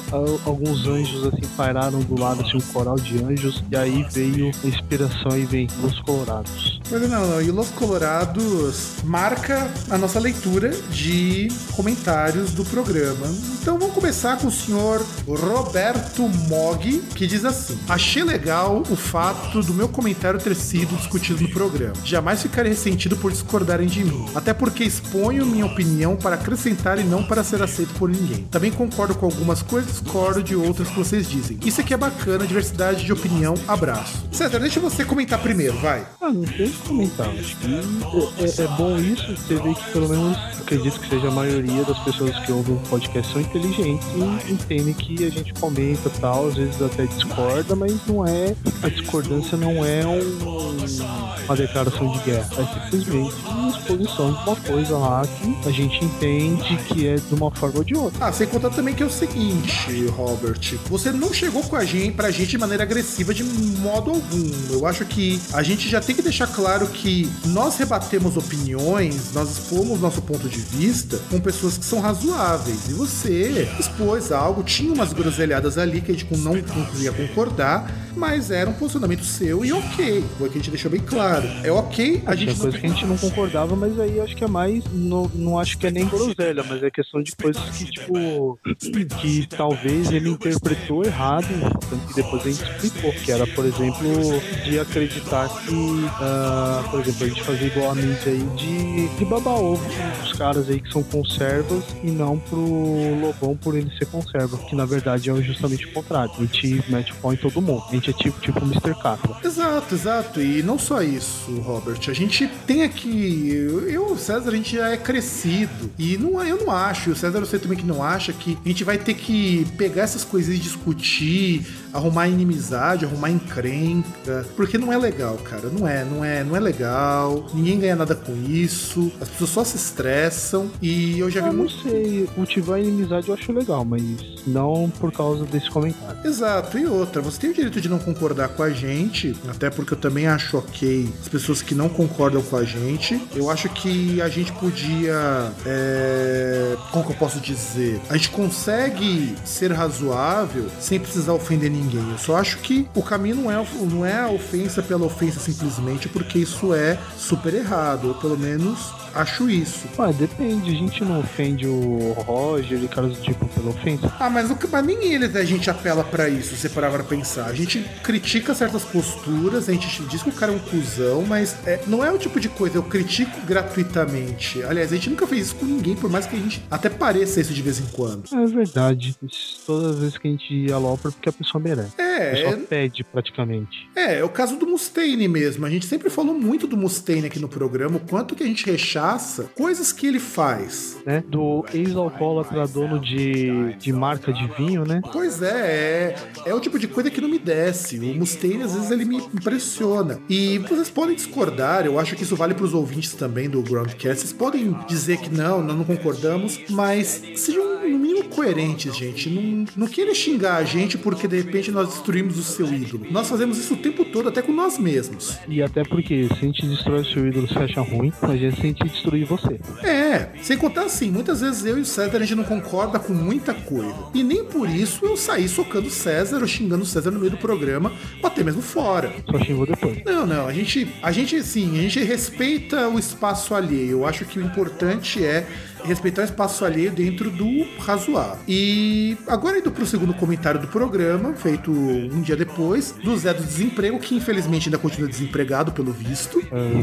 E diz assim: já era fã de vocês e agora, depois dessa leitura de comentários, fiquei ainda mais. Queria que em todo o site tivesse esse respeito com opinião diferente, como tem aqui. Principalmente com certos podcasts por aí. Aí Ele coloca taxado, tipo podcast, que eu não necessariamente concorde com a opinião lida, mas é bom saber que eu não vou ser humilhado por fa- falar algo que vocês não concordam, igual podcast mesmo, também taxado. Olha. Eu não gosto de falar mal de podcast alheio porque eu acho bastante antiético. Eu, particularmente, acho. Assim como também não falo mal de artistas de noise porque eu acho antiético. Mas eu vou colocar o meu lado não podcaster meu lado ouvinte, que é até uma coisa que eu tava comentando com um amigo meu. O quanto que o Anticast, assim, como um podcast que eu admirava muito, e eu tenho ele como exemplo de bom podcast, ele decaiu muito depois que ele se propôs a falar de um tema que é recorrente, mas que eu não concordo com a forma como isso foi exposto, e eu já deixei isso bem claro pra esse amigo meu, que é falar sobre machismo no meio nerd. A gente aqui no podcast já falou, quando a gente for falar de preconceito na música, nós já falamos de machismo algumas vezes. Eu e o César somos totalmente contra, mas no mesmo espaço que nós somos totalmente contra, nós também não somos favoráveis ao fato de que pelo cara ou pela é, moça sofrer preconceito, ela ter o aval, ter o, o salvo-conduto de fazer bobagem. Até porque é foda, porque assim, uma das coisas que é criticável é que assim, você vê um monte de mina falando, ah, porque a gente sofre um monte de coisa. Porra, concordo que mulher ainda hoje sofre muito, mas tem muitas minas que se chamam de radicais, elas pegam um negócio que, meu, elas não sofrem nem metade do que, por exemplo, uma mulher sofria na década de 90, uma mulher da mesma idade. Ou, e, que, inclusive, essa na década de 90 sofria muito menos do que uma da mesma idade na década de 80. E por aí vai. Não, exato, exato. E eu também pego, César, pelo seguinte: a gente respeita opinião, desde que seja uma opinião razoável. Se você chegasse me xingando, xingando César, a gente ia sentar o nabo na, na leitura de comentários. Então a gente Por respeita... exemplo, a gente não respeita fascista. Exato. Inclusive, é que agora não aparece mais porque eu troquei pro Disques, né? Mas quando eu tinha publicado aquele artigo que foi super polêmico no Groundcast, o Por que o funk é o novo punk, cara, o que eu tive de xingamento a minha pessoa, eu devia pegar esses comentários, que agora já deve ter ido pro limbo, e num programa, cara, porque eram muito boçais, meu. Eram muito boçais. Mas é que era legal, tipo, como. É, é que é ruim que assim, a gente não tem um volume de comentários suficiente para fazer um programa só de leitura de comentários. Mas esse aí dava pra fazer uma exceção se conseguir resgatar, fazer um destruindo comentários. Porque eu tinha muito comentário, cara. Eu devia ter uns 100 comentários ali, meu. Era muita gente descendo o, o sarrafo na gente. Eu sarrafo em mim, na verdade. Você escreveu o artigo. E qual que era o argumento principal desse pessoal? De que eu não sabia do que eu tava falando. Então, mas aí não sabia o que tava falando porque provavelmente você não entendia de rock, você falava isso, ou porque como você não gostava de funk, você não poderia falar. Basicamente, de qualquer um dos dois estava roubando o lugar de fala, né? Não, e, e, o problema era o primeiro argumento que você apresentou, César. Era o primeiro, porque eu não entendia de rock. Não, e, e pior que assim, assim, vamos ser sinceros, tem algumas pessoas, alguns amigos que fazem isso, mas, mano, comentário rockista do tipo, ah, porque é, é funk na. Como é que é? Rock na veia e pagode na cadeia, coisa do tipo. Pode até ser engraçado você fazer o um comentário assim, estar na rodinha e tal, falar bebendo, mas, mano, não faz sentido. Não tem porquê. Não, não tem porquê ser, tipo, ah, enquanto o seu aí, o, o seu funk anda de camburão, o meu rock anda de avião. Aí coloca o avião no, no Iron Maiden. Velho, o que, que você ganha com isso? Você não ganha nada. Meu, meu, que babaca. Parece molecada de 11 anos aí, tipo, brigando aí, tipo, ah, o meu, meu Tazo é melhor, meu, minha carta de. meu deck de Magic é melhor. Porra, vamos crescer um pouquinho. Ah, não, sem contar também o seguinte, né, César? Uma coisa que o cara vai falar pra mim, ah, eu não entendo de, do que eu tô falando. Eu tenho uma porrada de amigo músico, eu tenho um monte de coisa aqui em casa relacionada ao assunto. Eu constantemente converso com o pessoal pra pedir até orientação. Tem o César que também manja um, até dessa parte mais técnica, até melhor do que eu. Pô, bicho, a gente sabe do que tá falando. Talvez você possa não concordar com o teor, talvez você ache que eu estivesse exagerando de considerar o funk novo punk.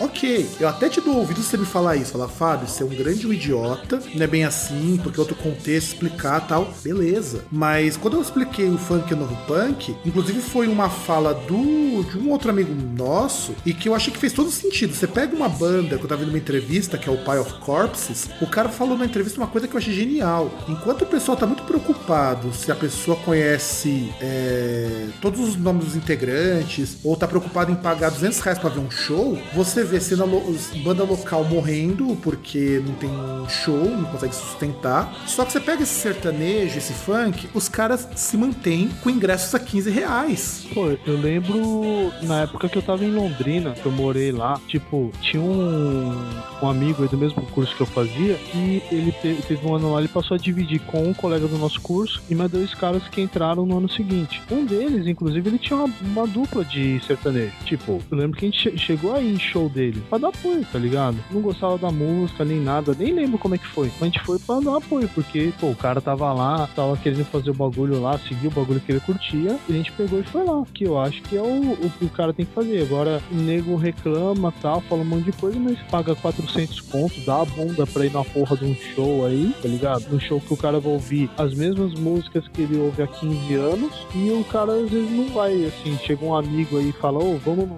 show, fala, ah, não dá, eu tenho que estudar pra fazer concurso, ah, eu tenho que, sei lá, eu tenho que lavar minhas cuecas e categorizar na, na gaveta por cor, por, por, tonalidade, pegar a paleta lá Pantone pra poder ordenar direito. Ah, eu tenho que, sei lá, escovar os dentes do meu cachorro. É foda, né, cara? Não tem como. É, não, eu. Eu falo isso, cara, porque é o seguinte, deixa eu só também lembrar que o do Palacorpses falou que de repente o espaço de transgressão do rock tá sendo diluído para as outras bandas. Porque o que tem de contestador um Iron Maiden? O que tem de contestador um Megadeth? Não tem nada. Então, assim, eu ficaria muito feliz de algumas dessas bandas de rock o pessoal começasse a botar um pouco mais a mão na consciência, mas sou eu, né? E começar a fazer alguma coisa que não fosse só por lucro. Mas isso aí sou eu, não é uma postura que eu acho que é unânime para todo mundo que escuta. Aliás, tem que lembrar e até dar o crédito que aquela fala do Lobão era emblemática, que ele diz que todo roqueiro é conservador. Pois é, cara, e isso que acabou. Que acabou exato, e, e é isso que a gente, é, Zé Desemprego, a gente acaba respeitando os comentários, desde sejam comentários razoáveis. Então, o, o que aconteceu no Anticast, eu até vou me abster de opinar sobre isso, eu sei que o César também não conhece esse podcast, eu aconselho que escute, embora eu tenha minhas reservas com eles, e não só com eles, qualquer programa que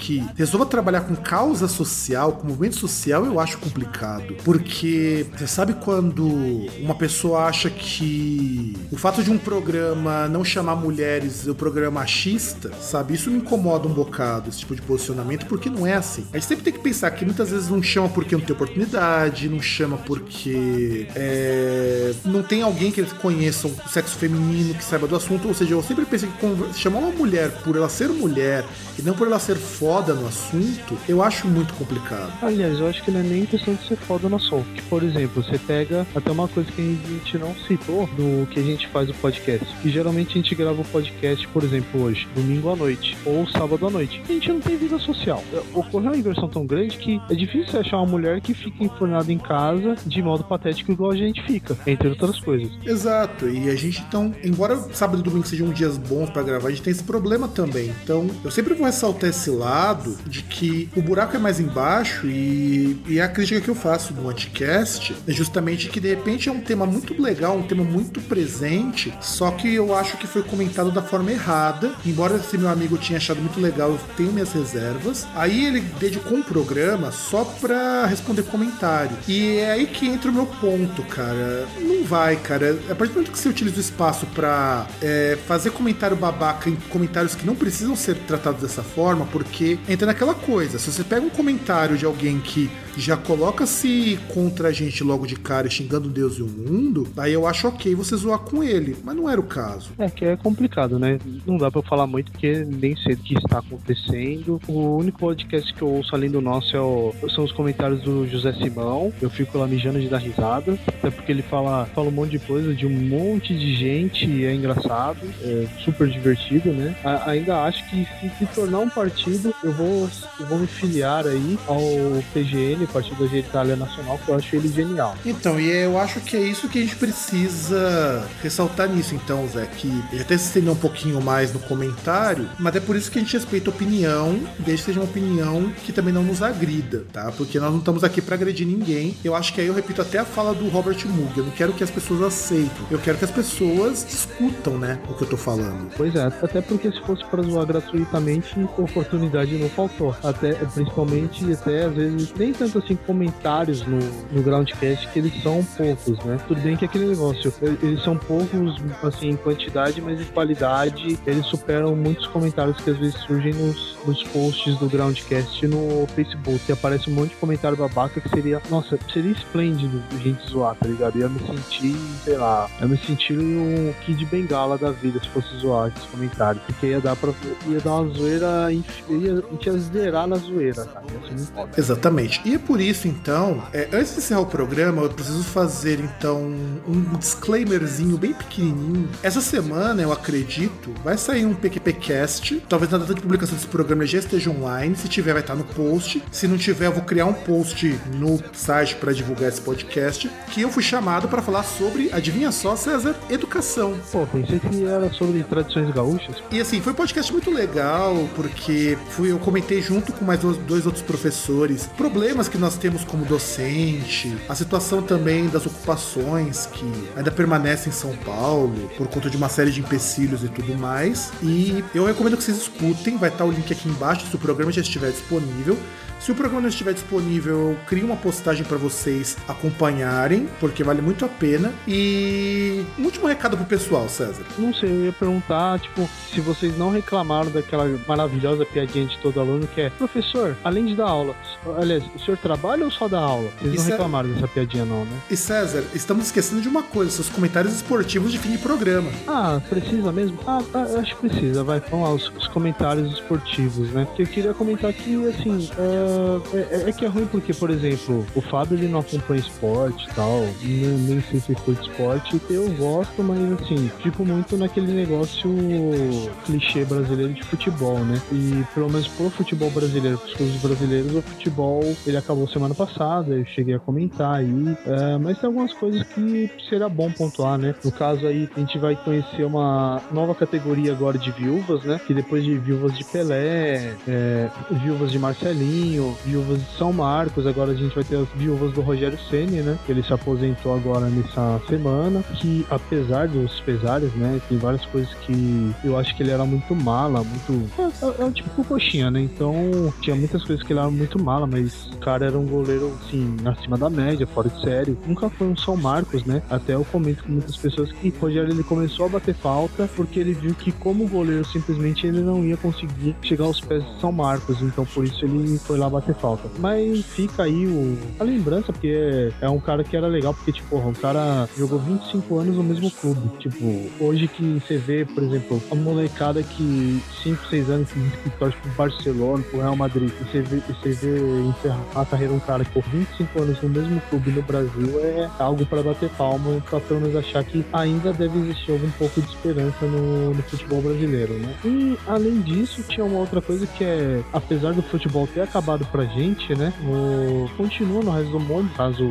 em outros países que a temporada ela começou no meio do ano, então ela vai até o meio do ano que vem, então ela continua, mas tem aí um negócio que os brasileiros gostam muito de ver, que é o Mundial de Clubes da FIFA, né? Que se junta clubes aí de, dos cinco continentes para disputar um campeonato aí. E no caso, no final, isso todo mundo sabe que no final, se não houver nenhuma catástrofe, vai dar um time da Europa contra um time da América do Sul, né? Às vezes acontece uma catástrofe ou outra, né? Inter, né? Atlético Mineiro. Mas o normal não é acontecer, né? E tá acontecendo agora, não tem nenhum clube brasileiro, né? O representante da América do Sul é o River Plate da Argentina, que só vai jogar na, na próxima quarta-feira, né? E mas que é muito interessante para os brasileiros, porque você tem a chance de secar um argentino, que é o River Plate. É, você tem o Barcelona, que tem uma porrada de brasileiros. Tudo bem que é um bando de brasileiro canga frouxa, tipo Daniel Alves e Neymar, né? Mas ainda assim é interessante que você tem alguns dos maiores jogadores do mundo em, em campo, né? E no caso tem algumas lembranças aí, por exemplo, uma lembrança triste aí pro,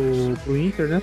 Não tão triste, né? Talvez feliz, porque o, o Internacional ele conseguiu a proeza como Atlético Mineiro de não chegar na final do Mundial de Clubes por conta do, de um clube da República Democrática do Congo, o, o todo-poderoso Mazembe, e esse é o nome dele, é o, o nome dele em francês é o Tupoassan Mazembe, que jogou hoje contra um time do Japão e tomou 3 a 0 Então o Inter ele se sentiu vingado aí nesse, nesse jogo, né? E, bom, tirando isso, que foi o, o motivo de eu fazer esse comentário esportivo, e eu tô até enrolando aqui, e uma das coisas interessantes também é que é um time da China, o Guangzhou Evergrande, que já começa, porra, o nome do time, você tem chinês, você tem inglês, e você tem um, sei lá, espanhol ou português, né, no nome, pra mostrar que, meu, porra, que, que porra é essa, né? O nome do time é Guangzhou Evergrande, e o, o lema do clube que aparece no escudo é é, como é que era? Be Strong Forever, tipo, mano, e, e, é engraçado que esse é o time do Felipão, e ele jogou hoje contra um time, o América do México, ganhou, né, por 2 a 1 e ele vai enfrentar o Barcelona na próxima quinta-feira. Eu sinto o cheiro de um novo 7x1. Não é um Bayern de Munique, mas eu sinto o cheiro de 7x1, eu sinto o cheiro que, do, do Iniesta entrando tabelando na área. Tudo bem que o Guangzhou não tem um Bernard lá, não tem nenhum jogador que tenha alegria nas pernas, mas eu acho que o, o Felipão ele vai chegar. Alguém podia twittar, falar, vai Felipão, joga igual o Guangzhou Evergrande, vai para cima, não sente medo, que a gente vai ver. Aí fica na dúvida se a gente vai ver o, o 7x1 ou vai ver tipo um 8x0, que foi igual o Barcelona encontrou um brasileiro aí, né? A última vez que ele encontrou, alguns não vão lembrar, a torcida Santista lembra muito bem, que foi simplesmente 8 a 0 né? Então, fortes emoções aí. Quinta-feira, comecinho da manhã, quem puder, ó, é uma boa aí pra começar o dia de bom humor, que você vai dar altas risadas. E fala aí, Fábio, o que, que você ia falar? Então, é que, é que então agora, depois desses comentários esportivos do César, a gente vai se despedindo, porque esse é o último programa que nós dois gravamos ah, neste ano. Então vocês vão ter depois disso o Groundcast Radiola, que já foi gravado, o especial de canções de Natal, e que inclusive vai ao ar dia 23, a antivéspera de Natal, então dá tempo de você ouvir enquanto se empanturra de panetone, de peru e de vinho. Cidra Cerezer. Cidra Cerezer, um copo de requeijão. Sangue de boi. E aí nós paramos no dia 30, que é a antivéspera do ano novo. Aí provavelmente Provavelmente dia 6, talvez vocês tenham uma, um, um Groundcast entrevista, talvez. E voltamos ou dia 13 ou dia 20. Eu ainda preciso ver direitinho, que até lá vão ter tempo de fazer a pauta, elaborar algumas coisas, testar mais algumas formas de gravação. E eu queria agradecer a vocês, ouvintes, que não se manifestam. Eu acompanho todos os feeds, nós temos uma média de 40 50 downloads por semana, o que é pouco, mas eu acho que cada um dos downloads que nos escutam vale. Então divulgue para seus amigos,